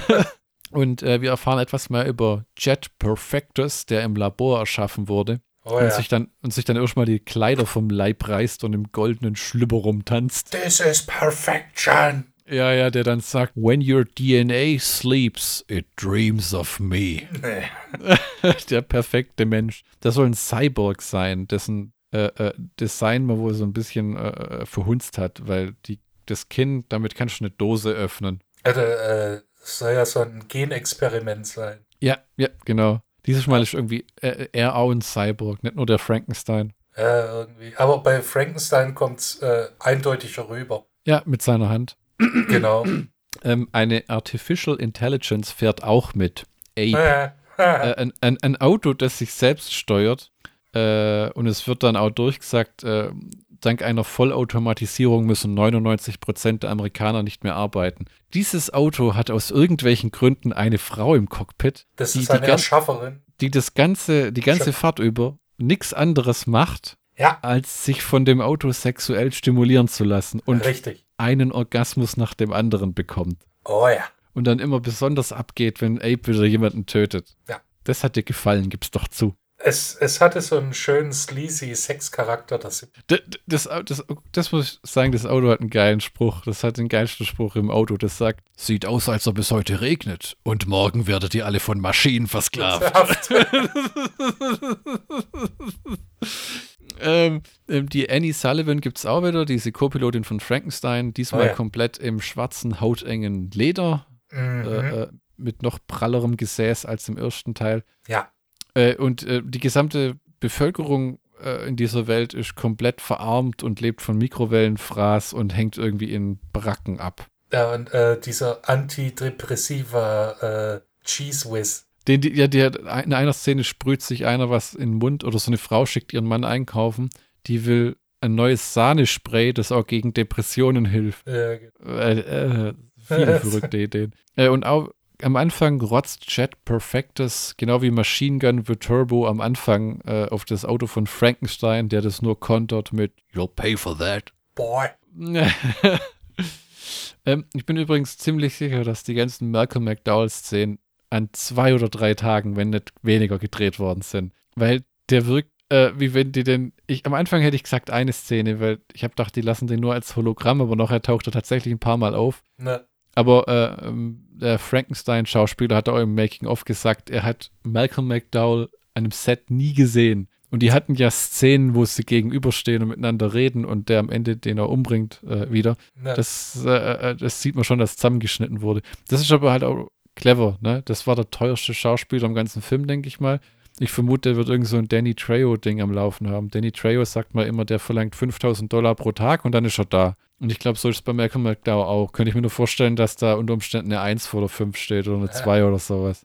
Der ist ja halt Malcolm McDowell. bei, bei dem wundert mich immer, der hat irgendwann auch so gesagt, umgesattelt auf Working Actor nach dem Motto, mir ist eigentlich egal, bring mich an ein Set, ich will meinen Spaß haben, bezahl mich. Der, der hat nicht wirklich so eine Karriere, der könnte auch in irgendwelchen Fernsehserien mitspielen oder so, aber der will bei Filmen bleiben. Ja. Der hat irgendwie keinen Bock, Fernsehen zu machen. Ich glaube, das ist auch diese Verpflichtung, die du dann jahrelang hast teilweise, ne? Ja, deswegen ist ja auch bei American Horror Story ist ja auch diese Jessica Lange ausgestiegen, weil sie gesagt hat, nach vier Jahren, sie hat einfach genug. Ähm, wir sehen Malcolm McDowell dann noch mal echt im Fleisch. Also er ist nicht nur äh, als Hologramm aufgetaucht, wie vier nackte Frauen um ihn rumliegen.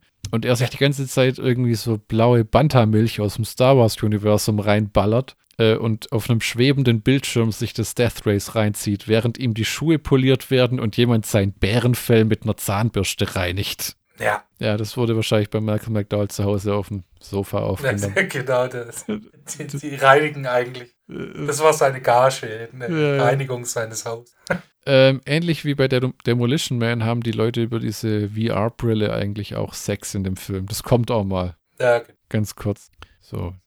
Ähm, die Resistance darf dann natürlich irgendwann auch nicht fehlen. Äh, dieses Mal ist es eine jüngere Frau, wobei man das nicht so genau sagen kann, weil wenn man die, die Nackenfalten von der sieht, könnte das auch eine ältere sein. Die hat ein ganz komisches Gesicht. So der Oberkörper sieht jung aus, der Kopf ist irgendwie so, du könntest zwischen 20 und 60 sein und die, der, ihr Nacken ist voller Falten. aber dann, hat ein äh, pralles Dekolleté. die dann ihre Leute anschreit, give us liberty or give us death. Okay, death. Nee, nee, nee, nee. äh, give us liberty or give them death. Ah, uh, falsch. Die, die springt, springt die nicht noch einmal mit Malcolm McDowell ins Bett? Genau, die ist In die einer Geliebte. Szene. Ja, das ist also eigentlich so hintenrum scheißegal, was die da eigentlich predigt. Die hält die Ja. Leute irgendwie nur in, Scha in Schach. Genau. Ähm, dann rennen alle von ihren Widerständlern zu den Waffen und äh, greifen ihre Motorräder. Äh, und es gibt auch, die haben einen US Army Humvee und aus irgendwelchen Gründen Ninjas. Eine Armee aus Ninjas. Du, du brauchst Ninjas. Heutzutage brauchst du einfach Ninjas. Tammy the Terrorist überfährt dann grob sieben Leuch Leute, welche Fans von äh, Minerva Jefferson waren, die dann recht angepisst ist, weil ihre Homies überfahren worden sind. Und äh, Tammy schreit den ganzen Film über verrückten Scheiß. In dem Szene ist dann Jihad for Jimi Hendrix Ja, und, genau. fährt dann, und fährt dann alle über den Haufen. Ist dir aufgefallen, dass diesmal fast alle Frauen äh, Fahrer sind? Also alle, fast, alle Fra äh, fast alle Fahrer sind diesmal Frauen. Ja, ja. Äh, und die Männer auf sind Beifahrer. Die, genau, bis auf Frankenstein und Jet Perfection. Äh, die, die, die dann, die Männer haben auch so gut wie gar nichts äh, zu melden. Ne? Ja, wie die, wie die Co-Piloten ersten. Ja, ja. Ja, die, der Ape und die Frau geraten dann in eine Falle, die da, die da mit einem Flammenwerfer angegriffen werden vom Widerstand, äh, äh, weil was die Frau im Inneren besonders nervt. Äh, wie heißt die Jane, hast du gesagt? Ich glaube zumindest. Die, die ist dann völlig angepisst, weil sie kurz vorm Höhepunkt steht und dann irgendwie Äh. entbunden wird vom Ape und dann aussteigen muss.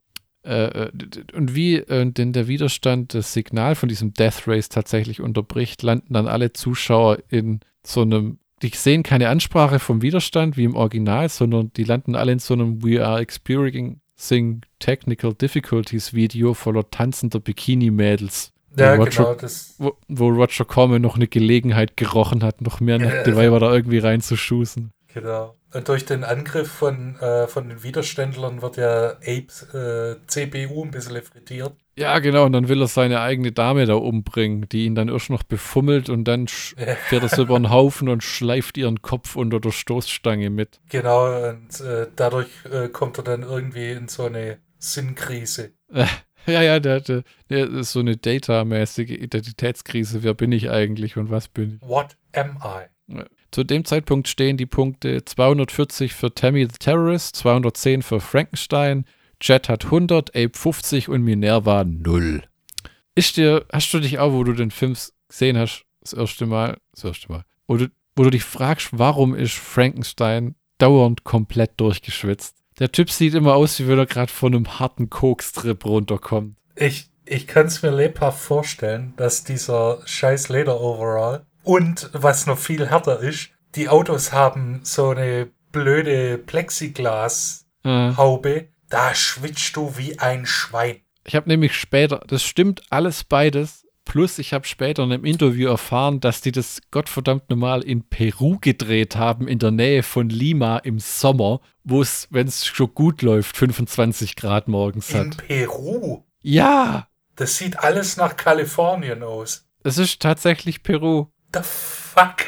Von Ich hab's auch allen Drecks. Ich habe es auch nicht verstanden. Hätte Vielleicht ich vielleicht schwören können, das ist alles, ja, Kansas, bla, Ohio, bla. Ja, das blendet sieht sie alles ein. nach Kalifornien aus. Da, da ist ja Stock-Footage eingeblendet, das sie teilweise Computer manipuliert haben, aber äh, im Interview sagt Manu Bennett, die, das wurde in Peru, in Lima gedreht. The fuck? Und das, deswegen war er auch konstant verschwitzt wegen eben diesem Lederoutfit und dann diese sch äh, schlechte Luft in diesen Au Autos. Ich hätte alles erwartet, nur nicht Peru. Äh, ja, das ist eine merkwürdige Wahl.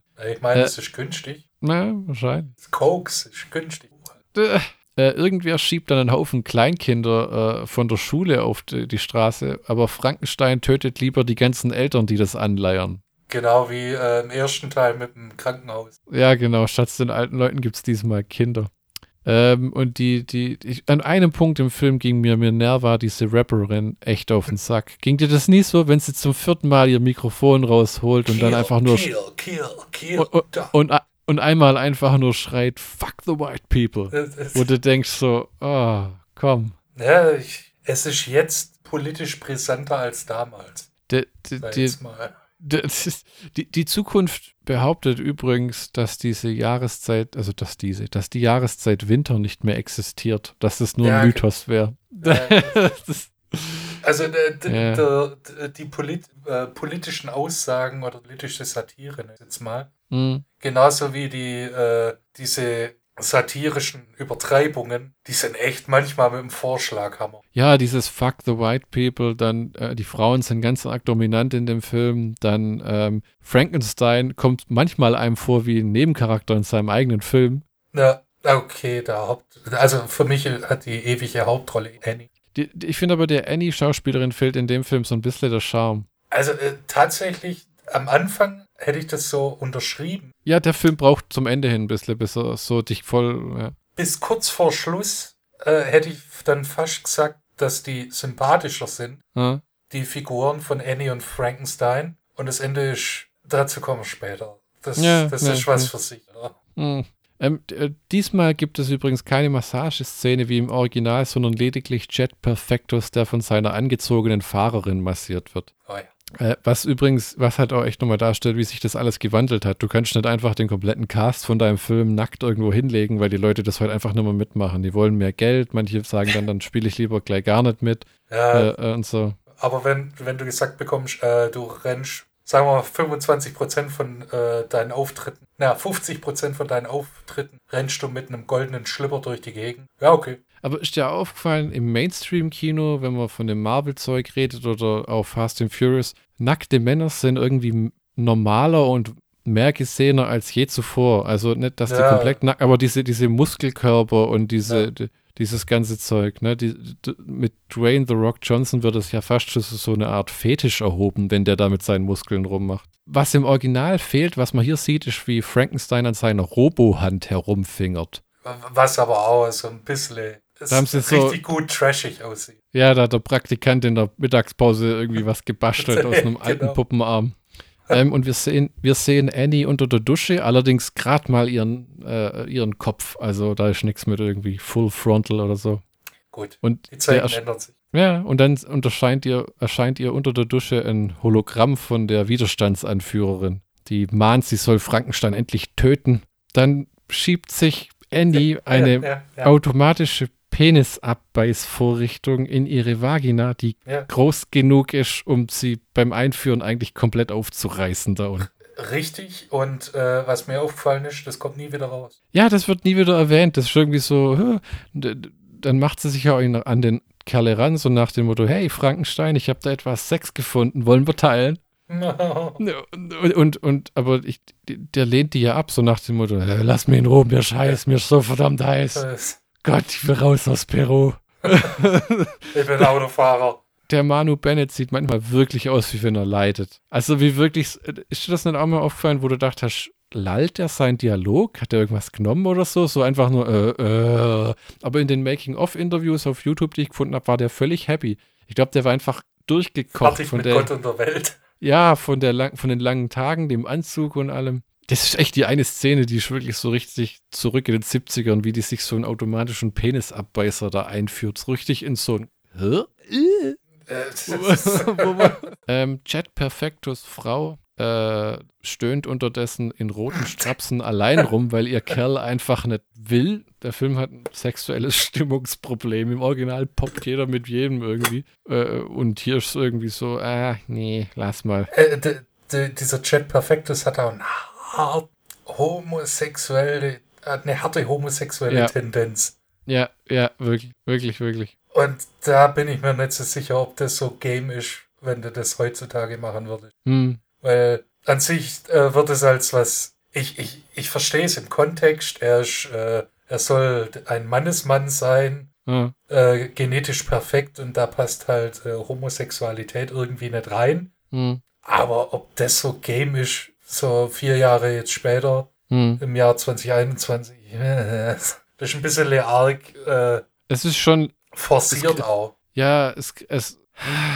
durch diese großbusige Beifahrerin, die dann halt irgendwie so mit ihm rumhängt äh, äh, und rumstöhnt, damit andere denken, sie haben Sex, bekommt man so den Eindruck, der versteckt seine Sexualität oder sowas. gell? Ja, genau. Und äh, das, das hat ja mich noch so ein bisschen gestört. Ah ja, okay, okay. Ja. Ja, meinst du nach dem Motto, warum kann der Typ nicht einfach schwul sein und fertig? Dann packt Ja. man halt einen Pücken an die Seite und gut ist. Nur damit da irgendwie eine mit großen Brüsten um den rumhampelt. Ja, und, und das ist, also, wie gesagt, im Kontext macht es so ein bisschen Sinn, aber Hm. muss nicht sein. Ähm, es kommt dann ja endlich zu etwas Sex, als Tammy the Terrorist ihren Beifahrer, diesen drei Meter Hühnen, zu SM-Spielchen bewegt. Äh, nur, nur leider hat äh, Tammy die Figur einer Kunstturnerin äh, und Ja. man schaut eher schnell weg, wenn die da nackt rumsteht. Und sie hat eine Spinne als Schlampenstempel über der Poritze, weil, äh, ja, so halt. Reasons.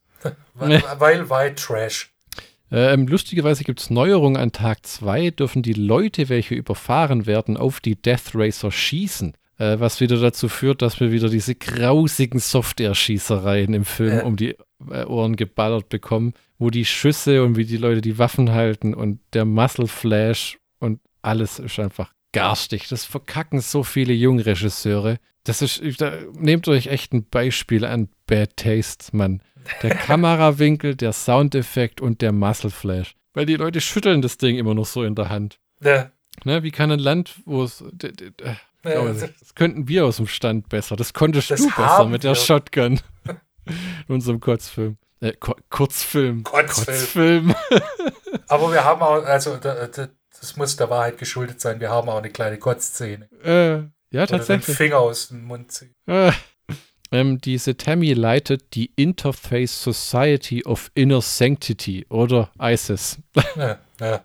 Äh, ist, der, ist der Kult, wo dann alle rumtanzen und der von Tammy angeführt wird, welche die Leute begrüßt mit einem Asama La Tom Hanksum. ja, ja. Weil witzig, ihr Ja. versteht schon. Uff. Ah, ja. Die überfährt dann alle ihre Anhänger äh, oder will, Nee, nee, dann kommt ja schnell Minerva Ja. dazwischen Genau. und äh, äh, rast die alle über den Haufen. Was, Äh. was ich bei Minerva noch cool finde, äh, ist äh, äh, bei der Pause von Tag 1, da hat sie einen menschlichen Moment. Dieses, äh, wo sie mit, mit der Annie spricht. Dieses, ah, hier, äh, wo dann rauskommt, dass ihr Vater äh, Geschichtsprofessor war. Ah, okay, da hab ich gar nicht so richtig aufgepasst. Das äh, ist auch im ersten Teil Calamity Jane. Hm. Die hat, die hat es nicht so ausführlich, aber die geht dann zum äh, Frankenstein hin äh, und sagt dann, ja, egal wie es ausgeht, Hm. ich find's cool, dass wir das gemacht haben und ich wünsche euch Ja. viel Glück. Wo dann äh, Sylvester Stallone sagt, äh, Wo bist ich? genau, und so einen Moment hat dann auch Minerva im, äh, im, äh, im Death Race 2015, wo du Mhm. dann merkst, okay, da ist ein bisschen mehr Hm. Charakter, als, äh, so, als zuerst dargestellt wurde. Das fand ich ganz. Aber ich muss ehrlich sagen, ich finde, es hilft auch, den Charakter ein bisschen menschlicher zu machen, der einfach bis zu dem Punkt für mich furchtbar ner- nervig war mit Fuck the White People und mit ihrer Zahnlücke und der Art, Der wird dann plötzlich dreidimensional. Vorher war es eindimensionales äh, schwarze Frau, Rapperin, Kill the White People. Und Ja. dann am Ende so, yo, eigentlich will ich das gar nicht machen. Ja, Oder will ja. ich es machen, weil, weil, weil das irgendwie cool ist. Dass ich sterbe, versuche ich auszublenden. Hm. Äh, Das fand ich ganz cool. Und ihr Ähm, Beifahrer wird ja auch äh, äh, Pete-mäßig platt gemacht, oder? Habe ich das falsch in Erinnerung? Die fährt dann auch nur noch alleine. Ah ja, ich glaube, das habe ich dann, äh, kommt dann gleich. Ah, okay. Es tauchen ja immer wieder so dumme Namen auf wie Meet Pakistan, formerly Kansas, wo man denkt, oh je, Subtitle-Jokes. Die waren echt mies. Äh, Kansas fand ich lustig. Weil das Meet so, Pakistan. Genau, und dann später kam auch noch einer, wo ich dachte, äh, wo, es hat mir ein kleines Lächeln gezogen. Äh, Der, die, die Annie hat ja im Original Adrenalinpillen und Verbandszeug dabei und im Remake hat ähm, die kleine Feschperbrote, die eklig aussehen, weil sie im Plastik schwitzen. Und das einer einmal so aus dem Frankenstein-Reich, der einfach nur denkt, oh Gott. Es ist heiß, Alter. Ich will kein lappriges Weißbrot, Alter. Gib, ähm, mir, gib mir was zu trinken. Jet Perfectus fräst sich dann durch eine Reihe Immigrantenweicheier und Schlappschwänze. Zumindest steht so auf den Schildern, nachdem diese armen Leute aufgereiht worden sind. Und äh, Minerva wird von Selbstmordattentätern angegriffen, die aber leider keinen Erfolg haben. Äh, sonst wäre sie aus dem Film nämlich raus verschwunden. Aber der, der, weil das war bevor so dieser Wandel kommt mit ihr, wo sie ein bisschen menschlicher wird. Aber ihr Co-Pilot wird dabei in die Luft gesprengt. ja, der, der äh, komische Asiate. Und, und äh, Frankenstein wird ja dann von Widerstandsninjas angegriffen. Genau, Ja, Ninja-Sternen. die er alle ziemlich kaputt macht. Einen pfählt er mit einer Hacke, den anderen Ja. schlägt er zu Brei. Äh, dann kommen die mit so einer Art Zauber-Lichtschwertstäbchen eher so, äh, so ähm, und den einen grillt er dann. Genau, und die Dinger haben halt wirklich Laserschwerter, Soundeffekt. Und, und den vierten rammt er das Ding ins Hal in den Hals. Ja. Und, den, f- und in den fünften zerdrückt er mit seiner Roboterhand den Schädel, den Typen. Genau. Der ist brutaler in dem Film als in den anderen, oder? Mehr so ein, der geht schon ein bisschen mit seinem dauerverschwitzten Lederoutfit, sieht er ein bisschen aus wie ein Psychopath. Im, Im Original war der recht gefasst und wie er durch die Gegend schreitet und schlank. Hier ist das so ein fleischiger Schrank von einem Mann, der irgendwie auch immer noch rumraunzt, es will keinen Sex oder Wasser verschwendet beim Duschen. Oder, lass mich doch in Ruhe auf der Veranda hocken, ich will nicht ich bin. Fahrer, ich, will, Ja. ich will einen Schluck Wasser, ich will nicht in Peru sein. Es kommt dann durch, dass Annie für den Widerstand arbeitet. Oh Äh, mein Gott. Und im Original hatten sie diese riesigen, abstrusen Zimmer und jetzt wirkt es echt, wie wenn sie in den Hotelzimmern von den äh, äh, Schauspielern teilweise, in den besseren Hotelzimmern von den. Schauspielern, bestimmte Szenen nachgedreht hätten. Ne? Kein Scheiß. Äh, also, das würde ich mir sogar, könnte ich mir sogar vorstellen. Das, das Original ging ja 76 Minuten, ein super, eine super Laufzeit. Und Ja. das, Re das Remake geht ja echt 90 Minuten. Hast du auch das Mhm. Gefühl, Kat, dass manche Szenen wie das mit dem Proteinshake mit Chat Perfectus wirkt wie so Füllmaterial, damit sie, weil er einen 90 Minuten Film abliefern musste? Jein. Also, so ein paar Szenen kamen mir schon ein bisschen ü- unnötig vor. Hm. Gerade dieser Proteinshake, den, den er rumsaut. Ja, ja, wo er sich aufregt, dass er mit seinem Namen da irgendwie Geld verdient wird. Genau, äh, aber es passt dann wieder. Also, wenn es jetzt ein Zwei-Stunden-Film gewesen wäre, hätte ich gedacht, äh, Ja, ja, ja, dann hätte es echt halbe gestreckt. Stunde rausschneiden, hätte keinem weh. Hm. Aber 90 Minuten ist so, ist so ein Threshold, wo ich sage, okay, da kann Hm. man auch mal so was drin lassen. Hm. Der, der Chat greift dann den Frankenstein an, natürlich in seinem goldenen Schlüpper, hat Oh seine ja. Baderobe, die er anhatte, von sich geworfen. Äh, Frankenstein immer noch in voller Ledermontur. Und als der mit den Fäusten der Jet nichts erreicht, will er den Frankenstein mit einer Harpunkanone erschießen, aber Annie rettet ihn. Genau, mit dem Schürhaken. Der, ja, ich, der, der Frankenstein wirkt in dem Film manchmal echt einfach nur wie eine arme Sau. Und Und ich, weißt du, ich stelle mir manchmal vor, weil dem Manu Bennett haben sie beim Hobbit zum Beispiel übel mitgespielt. Der war da irgendwie ein oder anderthalb Jahre und dann haben sie gesagt, fuck it, wir machen komplett CGI mit seinem Charakter und haben den aus dem Film rausgeschnitten und haben nur dem sein, sein, äh, ähm, seine Schauspielerei als Vorlage für die Bewegung genommen. Der, ich, der taucht ja nirgends auf, der ist nirgends im Bonusmaterial, der läuft einmal über den roten Teppich. Ne. Äh, äh, der hat zwar einen Credit und ist wahrscheinlich bezahlt worden, aber nicht mal seine Gesichtsmerkmale sind in dieser Figur drin. Nix. Ja, das war äh, so ein bisschen, gewisserweise waren ja die Hobbit-Filme wie George Lucas Star Wars Prequels CGI galore. Also einfach nur alles CGI. Ja, weil es dann halt auch noch ein 3D-Film war. Ja, ja. Die äh, Computerkarre hat dann an dem Punkt im Film zum Ende hin so eine Art Nervenzusammenbruch. der, der redet irgendwie mit so einer Fensterpuppe, die am Re Wegstein. Ja, so eine, so eine Indianerfigur, wie man ja, sie aus Creepshow 2 kennt. Ja, wer bin ich? Wo bin ich? Warum antworten Warum sie mir nicht? Ja. Wir hätten Freunde sein können. Und dann kommt der Wandel von der Minerva, den du erwähnt hast. Sie vermisst ihren Beifahrer, der von den Selbstmordattentätern getötet wurde, wünscht Frankenstein viel Glück äh, und ein, in einer Runde Chicken mit Tammy the Terrorist versucht sie dann ihr Leben frühzeitig zu beenden. Äh, die wird also von einem nervigen Charakter zu einem etwas greifbareren, also unterhaltsamer und nicht nervig. Minerva muss dann äh, Tammys Beifahrer ausweichen, welcher sie mit Bomben bestückt hat und aus ihrem Auto geschmissen hat. Äh, äh, sie schafft es ihm auszuweichen, stürzt dabei aber die Klippe hinunter, äh, wo ihr Tammy dann auflauert und der Beifahrer explodiert dann, der arme Kerl. Und äh, diese Tammy soll ja, glaube ich, in dem Film so eine Art Maggie, äh, Margot Robbie als Harley Quinn für wirklich Arme sein. So von dieses durchgeknallte. Und, ja, ja, so eine Art Jamie King, ne? okay. Oder hieß die so aus My Name is Earl, diese absolute. Presley, oder? Jamie, Jamie Presley. Presley. so um Ned King, stimmt. Ähm, die Minerva stirbt dann tatsächlich, nachdem sie bekündet hat, sie sieht Gott. And she's black as black fuck. As fuck. äh, woraufhin Tammy von Ape zermatscht wird, der sich daraufhin in die Luft sprengt, wodurch nur noch Frankenstein übrig ist. Also das ist echt so innerhalb Und von anderthalb Minuten sterben drei Hauptcharaktere. Genau.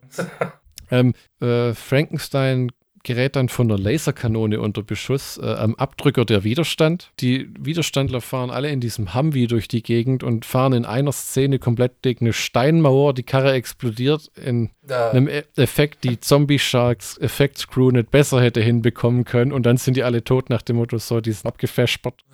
Genau, so also ausgestrichen von der Liste. Ja, ja, und, und Annie ist plötzlich super loyal Frankenstein gegenüber und knutscht ihn und er sagt, sie soll die, er soll dieses Rennen gewinnen und ja. Äh, das macht nicht so wirklich Sinn, weil der hat sich der komplett verweigert, den ganzen Film über, wollte mit der eigentlich gar nichts zu tun haben. Ja, aber sie hat dann seinen Respekt gewonnen, wenn ja, so ja. zwischen Minute 40. Und äh, Chad Perfectus fährt nach einem Faustkampf mit Frankenstein ja später über die Klippe äh, direkt in das Studio, wo diese dämliche Fernsehübertragung stattfindet. Ja, aber dieses Mal nicht so geil ist wie im Original. Das war im Original besser, da waren die Schauspieler einfach äh, äh pappiger. Das Problem ja. ist, dadurch, dass der Film zu, Back to the Roots macht, in der Art, wie er gemacht ist, allerdings zu dem Zeitpunkt Battle Royale, Hunger Games und der ganze Kladderadatsch Running Man schon draußen war, habe ich mir immer das Gefühl gehabt, dass das Running Man so da reinschwappt, weil das Running Man halt das schon damals diese Wir bringen uns alle um Nummer so ein bisschen aktualisiert hat und diese ja. Moderatorin sieht halt echt aus wie diese Elizabeth Banks aus den Hunger Games Filmen. Ja, ja. Und das finde ich, deswegen funktioniert das für mich nicht mehr so gern, weil es sich nicht mehr frisch anfühlt. Verstehst du mich? Ja, ja, das ist auch, ich meine, ich finde es gut, dass äh, das Thema Death Race raus. Nee. Ein, ein, äh, ein, weiches Reboot erfährt. Hm. Weil diese äh, Sequel-Sache mit Jason Statham, das war halt dann doch weit ab vom Schuss vom hm. Originalmaterial. Hm. Ja, ja. Und da finde ich aber äh, Death Race äh, 2050 finde ich tatsächlich tendenziell dann besser als. Äh, also es ist so ein Film wie Halloween von John Carpenter und Halloween von ähm, ähm, ich weiß nicht, wie Zombie. Nee, Robert Zombie. Nee, den 2018er, wo Danny McBride mit beteiligt war und ähm, Adam Green oder Ach, weiß, nicht, weiß nicht mehr wer. Ja, weil die Filme passen einfach zusammen hintereinander. Und das, die beide passen auch zusammen hintereinander, finde ich. Also ja, das halt ist aktualisierter. Ja, ja, genau, genau. Ähm, Frankenstein gewinnt dann das Rennen und überredet die Zuschauer, den Präsidenten zu töten, welcher gerade noch fliehen ja. kann, dann aber von Frankenstein überfahren wird. Äh, Und Ja. äh, recht offensichtlich waren Frankenstein und Malcolm McDowell nicht in der gleichen Szene. Das ist, das ist irgendwie so mit Hilfe von einem Soundeffekt und einem billigen hat man das irgendwie so zusammengedatscht. Äh, es folgt eine blutige Revolution im ganzen Land, äh, weil das Original halt außer war. Und äh, Frankenstein ähm, fährt davon mit McDowells zermatschten Körper noch immer an der Stoßstange hängt. Äh, ja, Äh, und alle bringen sich irgendwie gegenseitig um. Aber richtig, die verbringen auch so richtig Ja. Zeit damit zu sehen, dass die Leute sich jetzt nur noch gegenseitig die Fresse einschlagen. ja, Äh, und, und Annie und Frankenstein haben dann diese komische Szene an der Klippe, äh, während die Luftwaffe noch die Stadt bombardiert und dann kurz vorm, die gucken da so runter und so, oh, ist das nicht toll? Das so wollten wir es haben. Alle massakrieren sich gegenseitig. ja, Und dann haben sie gedacht, scheiße, wir müssen noch einen Kuss haben und wir müssen auf irgendwas schneiden. Wir haben kein B-Roll. Dann siehst du für eine Sekunde so einen armen, halb verhungerten Köter und dann schneiden die wieder zurück auf dieses Paar, das sich küsst und dann ist ja. Schluss. War völlig doof. Mm. Da, das, der Schluss. Der Also- Schluss, der, der Schluss. Ja, also es war interessant, den mal zu sehen, aber ich musste ihn nicht für immer im DVD-Regal haben. Das Original kann man problemlos sich immer mal wieder reinballern. Aber der Film, ah, würdest du dir den kaufen? Nochmal kaufen? Ja, ich Tatsächlich? glaube schon. Ja? Ich glaube schon. Ja, ah, okay, okay. Also ich finde, das fühlt sich ein bisschen an wie eine Fußnote des Originals. Nicht wirklich schlecht, aber auch, ja. Wenn ihr jetzt denkt, hm, gut, interessant, welchen gucke ich zuerst an, guckt mal das Original an. Ne? Auch, Ja. wenn, auch wenn die, die sollten beide recht erschwinglich sein, da gibt es ungefähr 15.000 DVD-Veröffentlichungen vom, vom Original. Womit wir beim Schlockbusters-Count von Death Race 2050 wären. Ähm, der Film ist noch bunter, noch abgefahrener und äh, irgendwas sagt mir, dass er noch billiger zu produzieren war. Peru.